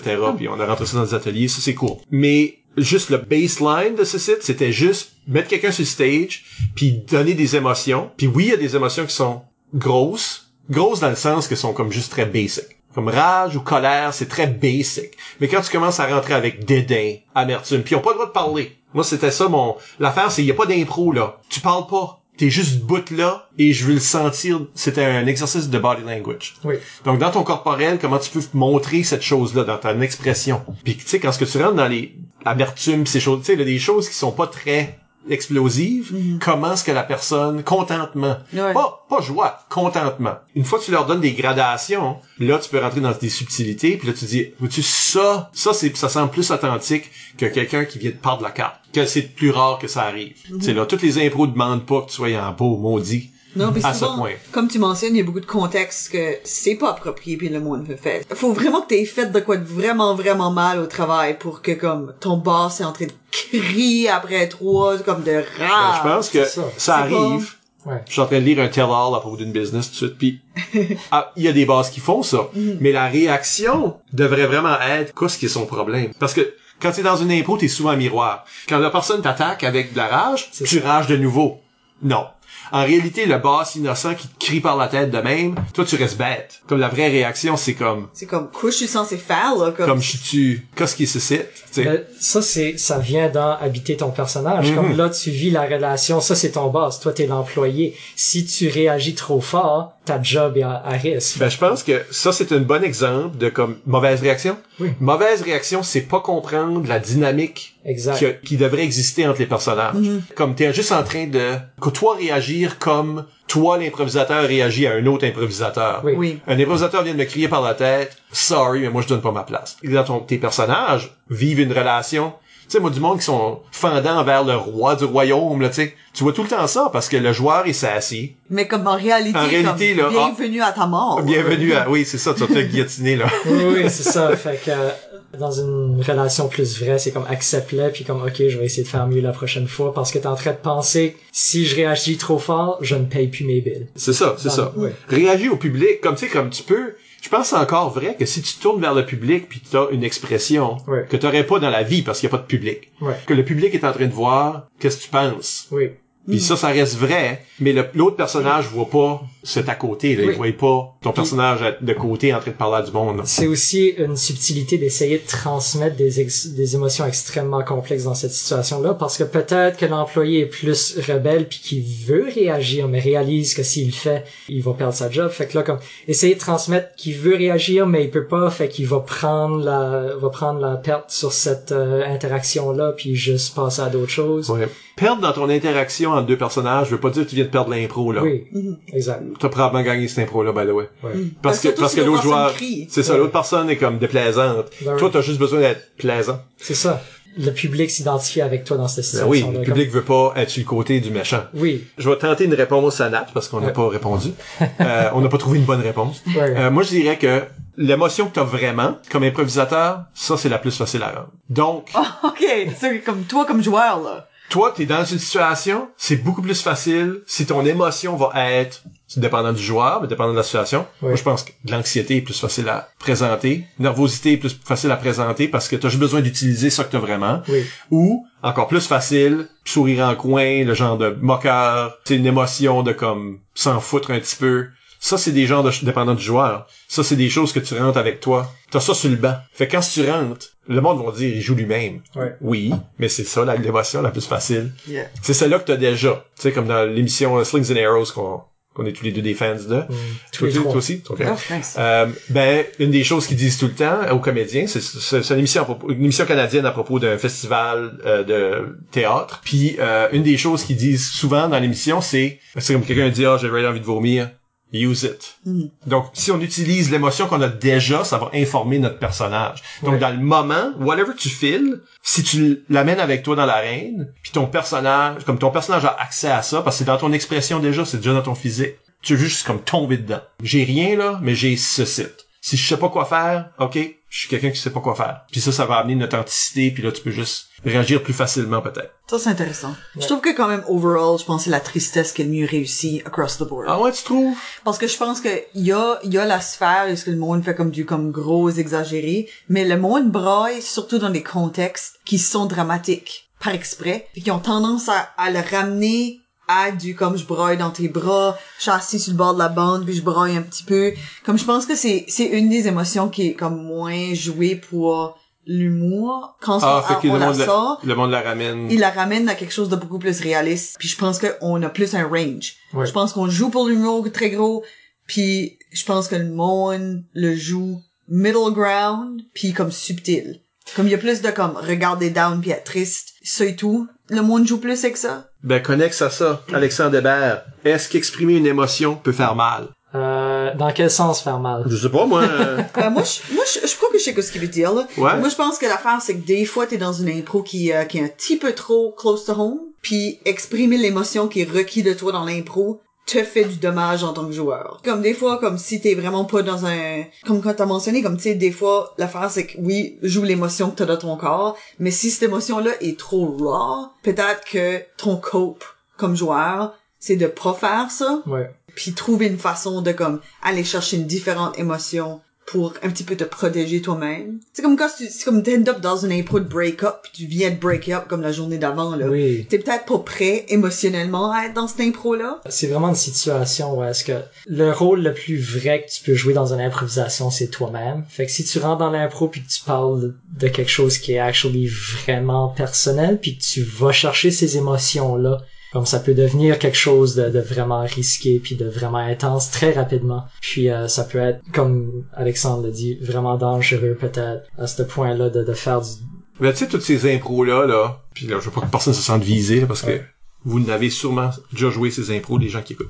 Mais, tu sais, des fois, tu joues un impro qui est pas vraiment un impro. Oui. Tu gradues cette année, ou tu quittes la ligue cette année, Oui. ou il est arrivé quelque chose dans ta Ah, que vie. ça miroir la réalité, là. Puis là, tu vas rentrer, puis tu vas faire un speech qui fait l'éloge de ton coach qui décolle. Ou, tu sais, vous vous connaissez, là, euh, les gens qui ont fait ça. C'est c'est rien de nouveau, là. Si Oui. vous l'avez déjà fait, inquiétez-vous pas. D'autres mondes l'ont fait avant vous autres. J'ai vu ces impros-là depuis. Euh, Le monde t'aurait faire des, des arènes en roche, puis le monde t'aurait faire ça. C'est ça. Mais euh, c'est pas vraiment un impro. C'est pas écrit, mais c'est pas un impro dans le sens que t'es pas en train de jouer vraiment un personnage, t'es en train de... Comme un reportage. Ouais, c'est c'est- c'est un, c'est un éditorial ou euh, c'est comme... Ok, ouais. Alors, c'est une présentation que tu fais, une, euh, là, un avis de décès, euh, dans le sens où que, tu sais, ton coach d'école, fait que, tu sais, là, c'est le speech de fin d'année que tu vas aller nous remettre dans l'arène. Ça se rapproche un petit peu trop du documentaire. Tu sais, Ben là, c'est ça, ben est-ce que, Ça, question Le- est-tu, est-ce qu'il y a, il y a trop vrai? est-ce qu'il y a trop vrai ou est-ce que c'est plus de l'impro?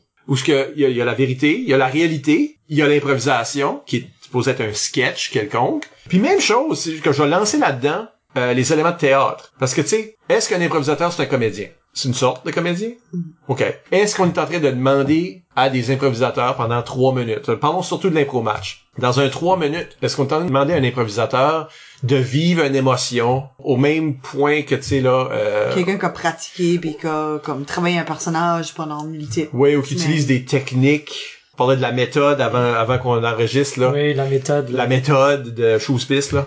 euh, Stanislavski. C'est ça. De, de trouver en toi la chose qui te fait filer l'émotion que tu veux que ton personnage maintenant ait, puis que, tu sais là, pour quelque chose qui est si court, puis qu'il falloir t'en jouer d'autres, là. Est-ce qu'on peut songer à vraiment faire ce genre de travail pour amener le côté vérité, ou quoi? Oui. Ouais? OK. Non, mais moi, ce je pense que oui, to a point. Parce que, évidemment, c'est, c'est, tout inventé sur place. Ouais. Fait qu'on peut pas s'attendre qu'une personne ait comme une, une profonde compréhension puis backstory puis qu'ils savent comme où est-ce que tout ça, ça devient de... Tu peux pas passer comme une demi-heure avant, te descendre à, à te- à à te ça que besoin pour une scène. Comme c'est ça, pas... C'est ça. Puis je pense que des fois, il y a du monde qui joue des impros puis ils peuvent pas jouer la prochaine parce qu'il faut qu'ils se remettent dedans, là. Faut qu'ils se ressortent Oui, de ce headspace-là qu'ils viennent de se mettre dedans. Mais je pense que faut quand même pas se short-changer parce que je pense qu'on est capable de faire ça. Je pense que c'est partie de la boîte à outils comme n'importe quoi d'autre. C'est comme, euh, ça vient avec comme la pratique puis être capable de étendre son vocabulaire émotionnel puis de savoir comment sauter qu'est-ce que ça ressemble ces différentes affaires là puis qu'est-ce que c'est pareil Ah, qu'est-ce que ça ressemble? C'est ça, qu'avant la méthode, la façon que les comédiens d'habitude opéraient, ils simulaient de l'émotion. Sauf que ça a de l'air, quelqu'un qui est triste. Ok, c'est ça les signes physiques. Je vais faire ces signes physiques. Puis pour un improvisateur, c'est quasiment ça ton outil. C'est faire paraître que, on sait que ça a de l'air. Tu fais, là, le monde voyait pas en tout, là. T'es en train de faire, je sais pas comment ça va sonner, mais t'es en train de compter comme, quand t'es triste, là, tu fais ça, puis tu fais ça, puis tu fais, Ouais. puis nous autres, on le voyait, On a mais besoin de comme faudra, faudra prendre des, photos. des sous-titres Faudra prendre des photos pour Oui. les mettre sur le, la version YouTube. Mais c'est ça, comme, en réalité, on est en train de faker. Quand ce que t'es dans les bras de l'autre personne, les, les yeux dans, ses, dans son épaule, je sais pas si t'es en train de cacher que tu pleures pas vraiment, mais tu sais, t'es juste en train d'agir comme quelqu'un de triste. T'es pas nécessairement triste toi-même. Parce que tu sais pas à quoi te préparer. Je rentre dans une impro pis je le sais pas qu'à la fin je suis triste, là. ben je crois que c'est pour ça que je trouve que c'est une boîte à outils thing parce que moi je peux rentrer dans un impro puis pas réaliser qu'il faudrait que j'ai une sorte de mime à m'amener mais j'ai ça dans ma Ouais. boîte Ouais. So, là, à un moment donné, je réalise halfway dans l'impro que comme, on va comme mimer grimper une montagne pour la next minute et demie. T'as une idée de comment faire ça. Puis je sors ça de ma boîte à outils. Pareil comme si quelqu'un fait comme, alright, on est mélancolique à cette heure. Faut que j'aie some kind of outil pour au moins commencer, comme lancer la barre dans la bonne direction. Puis je pense que dans certains cas, ça devient beaucoup plus sincère puis authentique. Je pense qu'il y a du monde qui sont capables de, de transmettre ça au minimum. S'ils sont pas capables de transmettre cette vraie émotion-là, de se mettre dans le headspace de someone qui est comme vient de vivre une tragédie dans l'intérieur d'une minute et demie de temps, sans préparation, ben au moins ils ont les cues physiques puis verbaux pour transmettre ça, que le public comprenne, pareil comme quand ce que tu, tu ramasses un téléphone avec ta main, là, ben tout le monde sait que ça c'est un téléphone parce que c'est ça que t'es en train de faire avec ta main. Les expressions puis le, le- la façon que tu parles puis tu te positionnes, ça aussi c'est des shorthands pour ces émotions-là. fondamentalement, comme idéalement, ça serait l'idéal que comme tu rentres dans l'impro, t'habites ton personnage, tu vis toutes ces émotions pendant deux minutes et demie, ensuite le sifflet siffle, puis t'as fini. Tu ramasses tout ça dans sa boîte, mais comme on est des humains, c'est littéralement impossible pour nous autres de faire ces choses-là. Fait comme il y a du monde qui vont se mettre dans ce headspace là puis c'est comme Isabelle disait comme tu vas finir l'impro puis tu vas peut-être être démoli d'une façon émotionnelle que tu as besoin d'un petit peu de temps pour te remettre sur toi-même Ouais. puis Ben, on a des meilleurs comédiens que d'autres, là. ben oui, exactement. Puis tu sais, comme c'est naturel. C'est, je veux dire, on est, on est humain, puis on vit nos émotions de, de façon très très complexe. Puis euh, c'est pas un sujet qui est simple certainement. Puis euh, d'avoir euh, ça dans sa boîte à outils, où est-ce qu'on est capable de imiter physiquement qu'est-ce que qu'est-ce qu'on cherche comme émotion, dans- est certainement un bon outil. Mais Puis dans l'imitation, des fois, tu le trouves, là. Mais c'est Oui. ça, je trouve- c'est pour ça que je dis que ça va comme commencer à lancer la balle parce que mais c'est comme n'importe quoi d'autre là, tu sais là comme le monde qui fait comme la rire thérapie thing là, est-ce Ah que tu, oui. tu fake rire until tu ris là? Ouais, ok. Comme je pense que c'est comme quelque chose Yeah. de- en commun ça, puis je pense que de quoi qu'on n'a pas trop touché à date, mais que comme qui est vrai, c'est que le plus que t'es vrai avec toi-même comme personne, Ouais. le meilleur improvisateur que toi t'es.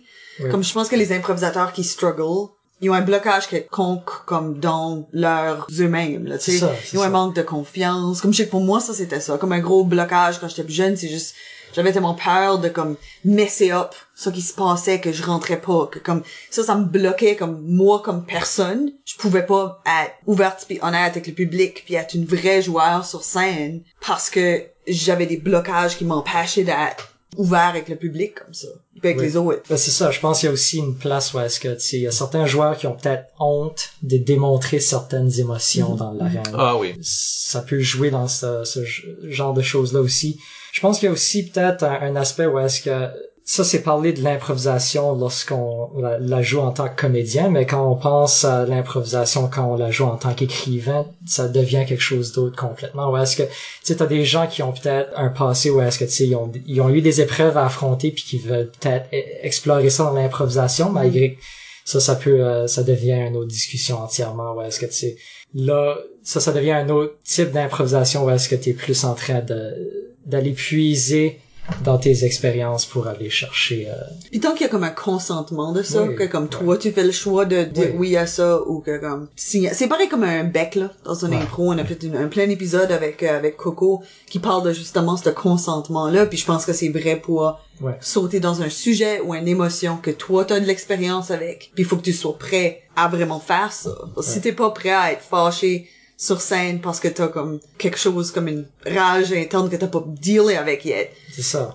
t'es peut-être en train d'unleasher quelque chose que tu veux pas, qui est très privé, tu sais. Ouais. Ben, vous êtes en train de toucher aussi ce que, pour ramener ça à ce que je disais au tout début, à propos de l'impro qui est dans le monde du réel, qui est une Ouais. présentation, qui est... Puis ce monde-là braille, là, puis euh, Oui. ben oui, ça touche toutes les cordes. And yet, ça file faux, ça, somehow. Est-ce que c'est c'est- passé de l'or? Est-ce que c'est un shortcut qu'un joueur prend ou que quelqu'un prend? Parce que est-ce que c'est trop puisé dans le vrai? Est-ce que c'est comme, t'es pas en train de jouer de l'impro parce que t'as pas écrit quelque chose, t'es juste en train d'expliquer comment tu te sentais à ce moment-là. ou Ouais, t'es en train de vivre ça tout de Oui. suite.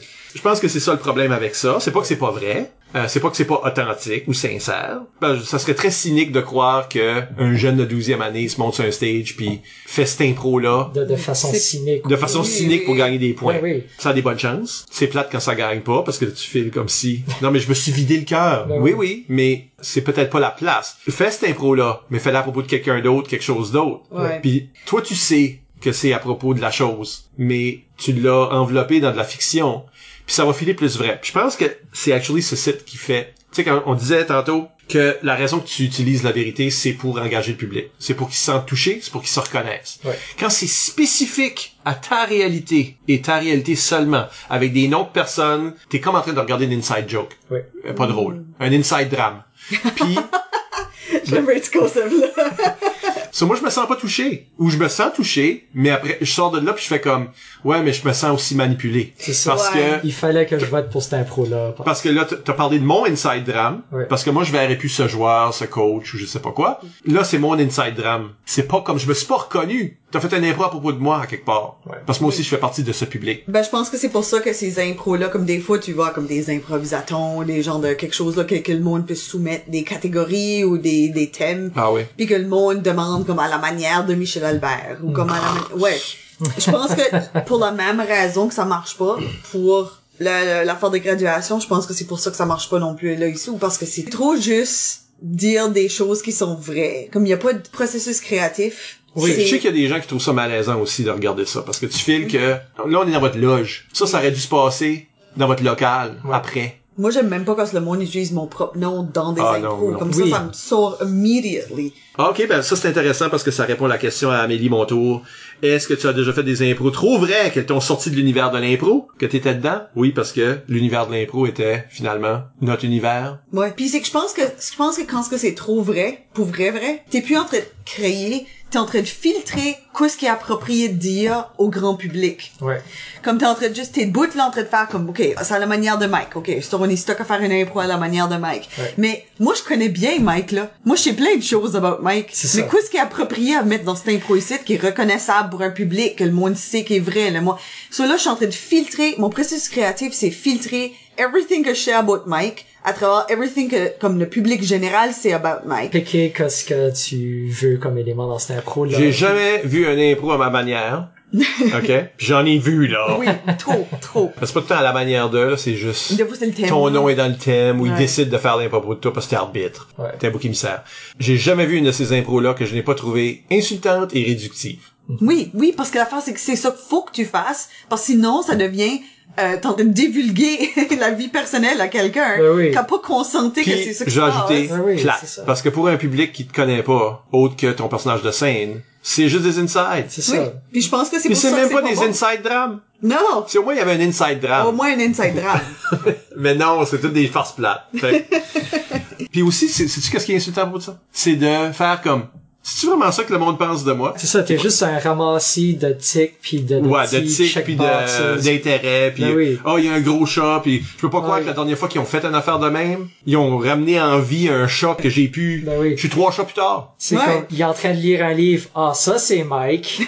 oui, puis je pense que l'affaire, c'est comme, c'est des euh, clichés de des personnes Puis je pense que c'est parce Puis, que puis tu vois, ça, c'est pas vrai. c'est pas vrai On n'est pas des clichés de nous-mêmes. Ça tombe dans le monde de la joke, c'est forcé, c'est pas organique. Oui. Souvent. Fait on a trouvé ça- moyen de trasher les sortes d'impôts qu'on aime pas. C'est ça. Mais je pense que c'est pour ça que je suis d'accord avec toi par rapport à comme toutes les formes d'art. Je pense que si t'es pour utiliser une expérience personnelle que t'as vraiment vécue, Ouais. je pense qu'il faut que ça soit enrobé de ça, euh, faut- processus créatif qui brode autour de ça. Ça semble être weird à dire dans un podcast à propos de la vérité, but arrache tout le vrai de cette affaire-là. Prends juste comme les émotions. C'est là qu'est la, la vérité, right? C'est ça. C'est c'est- c'est le feeling. Regardez n'importe quel film qui se veut euh, une adaptation, ou surtout d'une vie. Oui. Tu sais, là, tout ça. Les nerds vont tout le temps chialer que c'était pas vrai, au fait. Exact. Le mot exact. Le moment exact, ok, ils ont combiné des personnes, ou ils ont... Oh, ils ont coupé cette scène-là. ça coûte, les ça deux ouais, ou le, le puis- temps est comme collapsé pour que, Ouais. parce que, là, c'est un film, là. Ça peut pas se passer en temps réel, puis il peut pas avoir 100 millions de personnages. Comme qui est la vie, là. La vie, c'est un Ouais. 100 millions de personnages. Faut réduire ça à quelque chose qui est vrai. Pas exact, mais vrai dans le feeling, dans le message que ça, ça impose. La vérité dramatique, elle oblige que tu décolles de qu'est-ce qui est, ça, strictement en- vrai. Enlève tout ce qui est strictement vrai. Enlève les événements spécifiques. Garde les intentions puis les émotions. Puis si c'est une chaîne qui a à peu près la Ouais. même chose entre ces événements. C'est pour ça que le movie Spencer est bon. Parce que le movie est pas about qui ce qui est là, puis qu'est-ce qui se passe, puis pourquoi ils sont là over Noël, comme c'est tout, c'est du set dressing qui sont là pour. Noël, puis qui... Es-tu en train de me dire qu'il était pas là pour Noël? Ils étaient là Dans pour la vraie vie? Non, ils étaient là pour Mais Noël. dans la vraie vie, on sait pas qu'est-ce qui s'est vraiment passé. là. Non, c'est ça, là. Ce Noël-là, là. Mais aussi, c'est pas ça. important, comme le movie a- est pas axé sur ce que, ce qui se passe. C'est about comment est-ce que Diana feel dans le contexte qu'elle est mis dedans. So, le whole movie feel vrai parce que le cœur du movie, c'est l'émotion de comme oppression puis d'anxiété puis de dépression puis de incertitude. Ça, c'est qui n'est pas unique à, sa- à son histoire. Non, non plus. C'est pour ça. Comme comment est-ce que tu racontes l'histoire de quelqu'un comme ça, qui est une célébrité, quelqu'un de connu, personnage historique? Comment est-ce que tu racontes cette histoire-là, puis que ça te touche? Toi, tu t'étais pas dans la famille royale, ou tu vivais pas à cette telle époque, ou je sais pas quoi. Ben oui. Ce qui est vrai, c'est que faut que tu puisses le relier à ta propre vie. Je sais que ça, ça semble comme si on en demande beaucoup dans une impro de quelques minutes, mais ben, il faut... step up. Non, mais parce que quand on dit ça de même, tu sais, quand Oui, on le compare à quelque chose qui dure deux heures, ou je sais pas quoi. Mais l'idée, c'est toujours de comme comment est-ce que tu vas connecter avec ton public? Tu vas juste connecter avec ton public si ce que tu fais est vrai. Dernière question du public. Frédéric Melançon. Oui. Puis j'aime ça là quand ce qui impose un nombre. Oh non. Trois trucs faciles. Ok, ben trois puis facile Oui. pour rendre une impro plus immersive et donc vraie. So lui utilise le mot immersif. Hmm, intéressant. C'est le même qui comprend la vérité. Puis, je pense que c'est ça. L'investissement du public, ça veut dire qu'il y a une certaine immersion. C'est ça. Je pense que c'est vraiment comme la vérité à propos d'un public qui est capable de regarder un impro puis faire comme OK, je serais dans cette impro là puis je ferais ces réactions là ou ce genre de choses là. Ouais. Puis Sur trois trucs. dans cet aspect là, je pense que les trois trucs euh, Ah, attends, c'est trois? non, Oh pensais je- un chaque, là. Hey, attends, t'as Ok. commencé avec vraiment confiance. Non, ben, je pensais qu'on en faisait trois chaque, mais Un chaque. bon, Ah, trois chaque, ça c'est trop de tips. Ben, le un chaque, pour moi, le plus gros élément de comme de, de vérité, c'est vraiment comme qu'est-ce qui est la suite logique à ce point-ci dans l'improvisation. Comme c'est ça que je donnais à mes jeunes euh, quand ce que j'étais coach. C'était comme euh, regarde l'improvisation, euh, regarde ton personnage, euh, regarde les éléments qui ont été établis dans l'improvisation, regarde le ton de l'improvisation, puis là décide c'est quoi la prochaine chose qui se passe dans ce contexte-là, en gardant toutes ces choses-là dans l'esprit. Je sais que c'est beaucoup de choses à Je sais garder pas dans si c'est facile, Je sais mais... pas si c'est facile, Ouais. mais c'est euh, en résumé, c'est quoi la suite logique? Isabelle? Oh non. Ok, ben, je vais t'en donner un que toi, tu m'as donné. Oh non. Non, tantôt.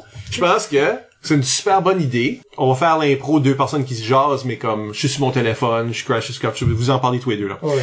Mais ça, c'est comme un super bon truc. Truc! Facile. Rendre un impro, puis au lieu d'être deux bonhommes debout dans le milieu, prends tout de suite une position, ça c'est une de mes things, right? Mais prends tout de suite une position, mais faites quoi? Faites quoi, là? Tu sais, c'est la personne qui brasse le, le, le, le bol, là. Ok, le fait que t'es pas un blank slate la seconde que tu rentres Quand ce que tu une rentres, personne que tu fais déjà de quoi? Impose une réalité. Au lieu d'être deux personnes en parce que ça, c'est l'ennemi de la vérité. Oui, parce que Comme tu disais tantôt, là. quand tu y penses vraiment, combien de conversations que tu as eu que c'est juste deux personnes immobiles face à face qui se parlent Même pas face deux à face. Ils sont face à un mur. Oui, Parce exactement. Sont Ils sont public. face au public.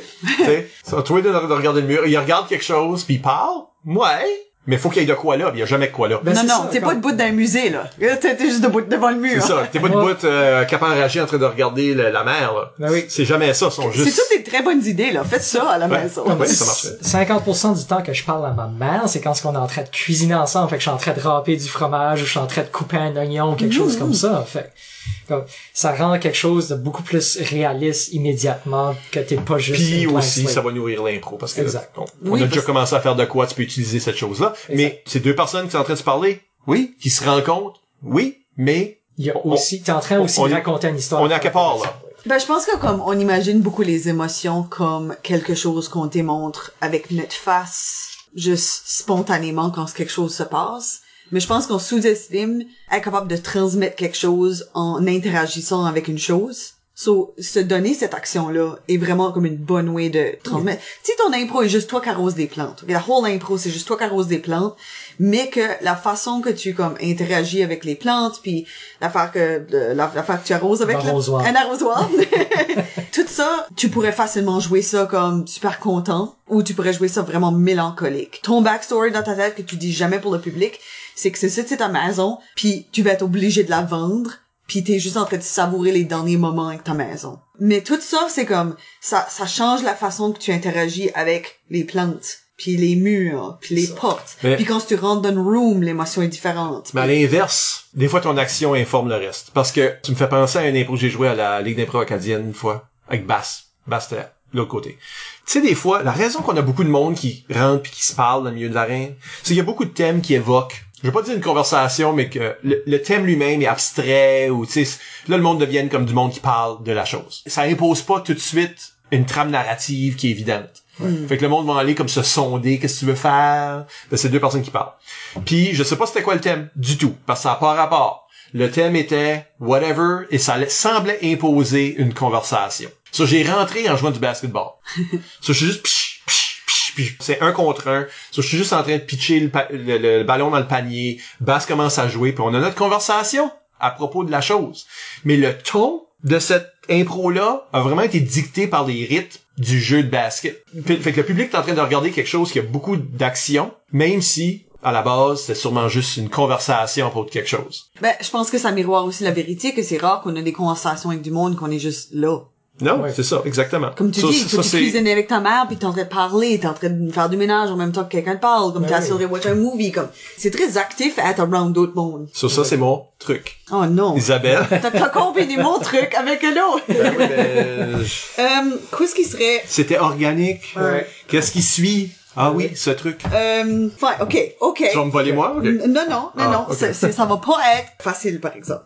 Mais je pense que on va faire un lien avec Saint-Pierre ici. Ok. Puis c'est le même conseil qu'avec la, la manière de. C'est de lire des textes, c'est de regarder des films, c'est écouter de la musique, puis voir comment est-ce que le monde réagit, comment est-ce que le monde parle, qu'est-ce que leurs expressions, qu'est-ce que la, la dynamique entre les personnages, comment est-ce que leurs relations se forment.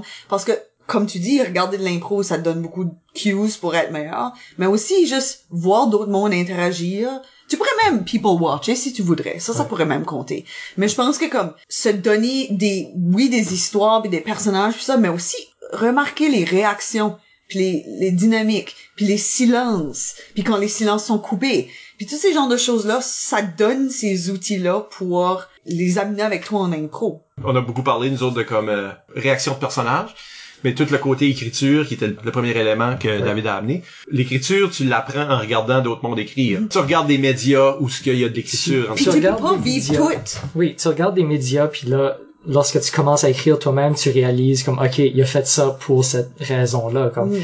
la coccinelle s'est rendue à la maison, mais il y a de quoi qui s'est arrivé dans le milieu, parce que sinon, l'histoire est un petit peu plate. Oui, puis pas juste, là tu l'as encore mis dans le terme de personnage, le personnage fait telle chose, mais là, il y a une motivation qui existe chez le narrateur, où ce que des choses arrivent, comme le dieu du monde, Oui. de l'impro, ou de l'histoire, ou de whatever, l'écrivain, qui est dieu dans l'histoire, lui est aussi en train de manipuler les événements. Il y a des choses qui arrivent, c'est pas la faute du personnage, mais c'est C'est ça. la responsabilité du personnage. C'est ça. Après ça, ça devient est-ce que les choses qui arrivent sont ironiques? Est-ce que les choses qui arrivent sont tragiques ou comiques ou tu sais? Ça c'est des choses qu'on décide en impro parce qu'on écrit. On n'est pas juste en train de réagir, on est aussi en train d'écrire. So, il y a une réaction d'écrivain qui arrive aussi. Je pense que plus que tu vois d'écriture, je veux pas dire lire des livres nécessairement parce que n'importe quel média qui raconte des histoires le fait, le plus que tu n'as dans la tête, le plus que t'as d'idées en cocus, le plus que t'as d'idées quand ce que t'arrives la glace. C'est comme je dis, tu peux pas tout faire, là. Moi, je peux pas skydiver, puis faire du surfing, puis grimper des montagnes, puis also être un comptable, puis also, comme, il y a des limites à ce que toi tu peux faire, mais ça revient à comme faire à semblant une émotion. Tu peux faire à semblant d'être un comptable, c'est au moins comme une idée un petit peu. Un comptable, c'est ce genre de personne ici, peut-être. Ouais. J'ai certainement vu des impros qui ont été minés par le fait que les joueurs savaient pas de quoi ils parlaient. Mhm, oui. Puis il y avait pas le choix parce que le thème imposait quelque chose. Fait que là, sont là, c'est pas leur idée, c'est le thème. Puis savent pas vraiment. Euh, ton coéquipier euh, Jeff Poirier pour le Oui. pitcher en dessous de la bosse. Euh, non, non, mais quand au secondaire, un moment donné, il avait joué une impro où ce que ça se passait sur les, les euh, sur un canal à Venise. Oh non. Oui. Je me rappelle de cette. Ah? Ça, lui, lui, savait pas que Venise était floodée. Flodé, ouais. puis que c'est des tu sais là des gondoles puis des canaux mais l'autre joueur savait fait que l'autre joueur arrêtait pas d'essayer d'amener l'idée d'aller nager fait que Jeff arrêtait pas de parler de oui allons à la piscine. Avoir un gym avec une piscine. Puis l'autre joueur essayait de le voyons qu'est-ce que tu fais? Puis l'impro a stagné parce que comme de l'eau stagnante. Mais comme l'impro a stagné parce que Jeff pouvait pas pogner le cue parce qu'il y avait pas cette information là Ouais, ouais. fait que le plus que tu sais à propos du monde qui t'entoure le plus que tu vas être prêt dans n'importe quelle situation à faire la chose organique. Vrai. euh, je veux dire, ça aurait pu être drôle. Tu sais, on parlait de contraste, attente et, tu sais là.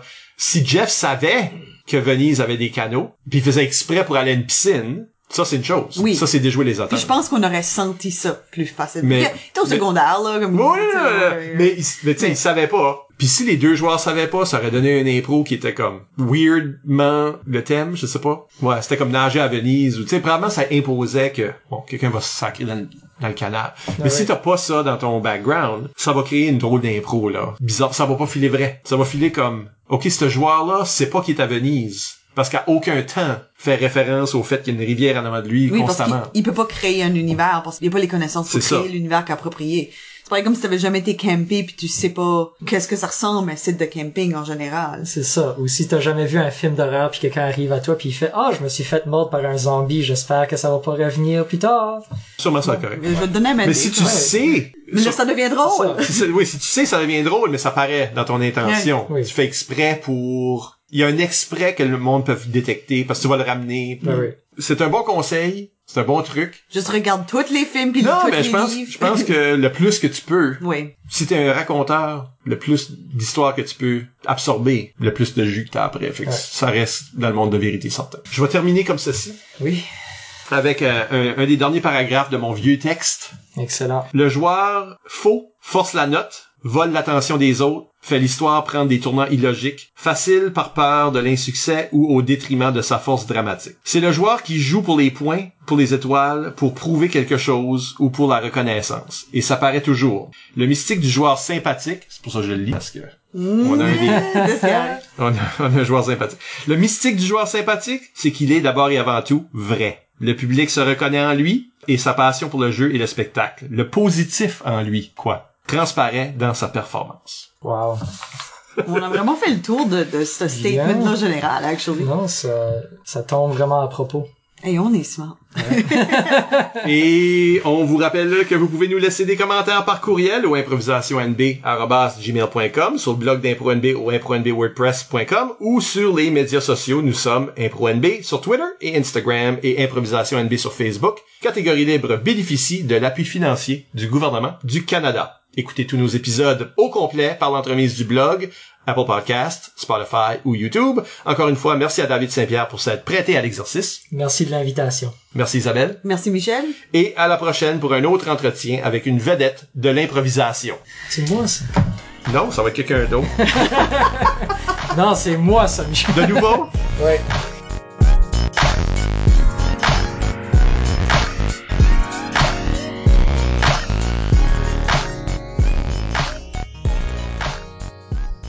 J'ai eu des messages pendant que Qui c'est ce monde-là? j'ai aucune idée.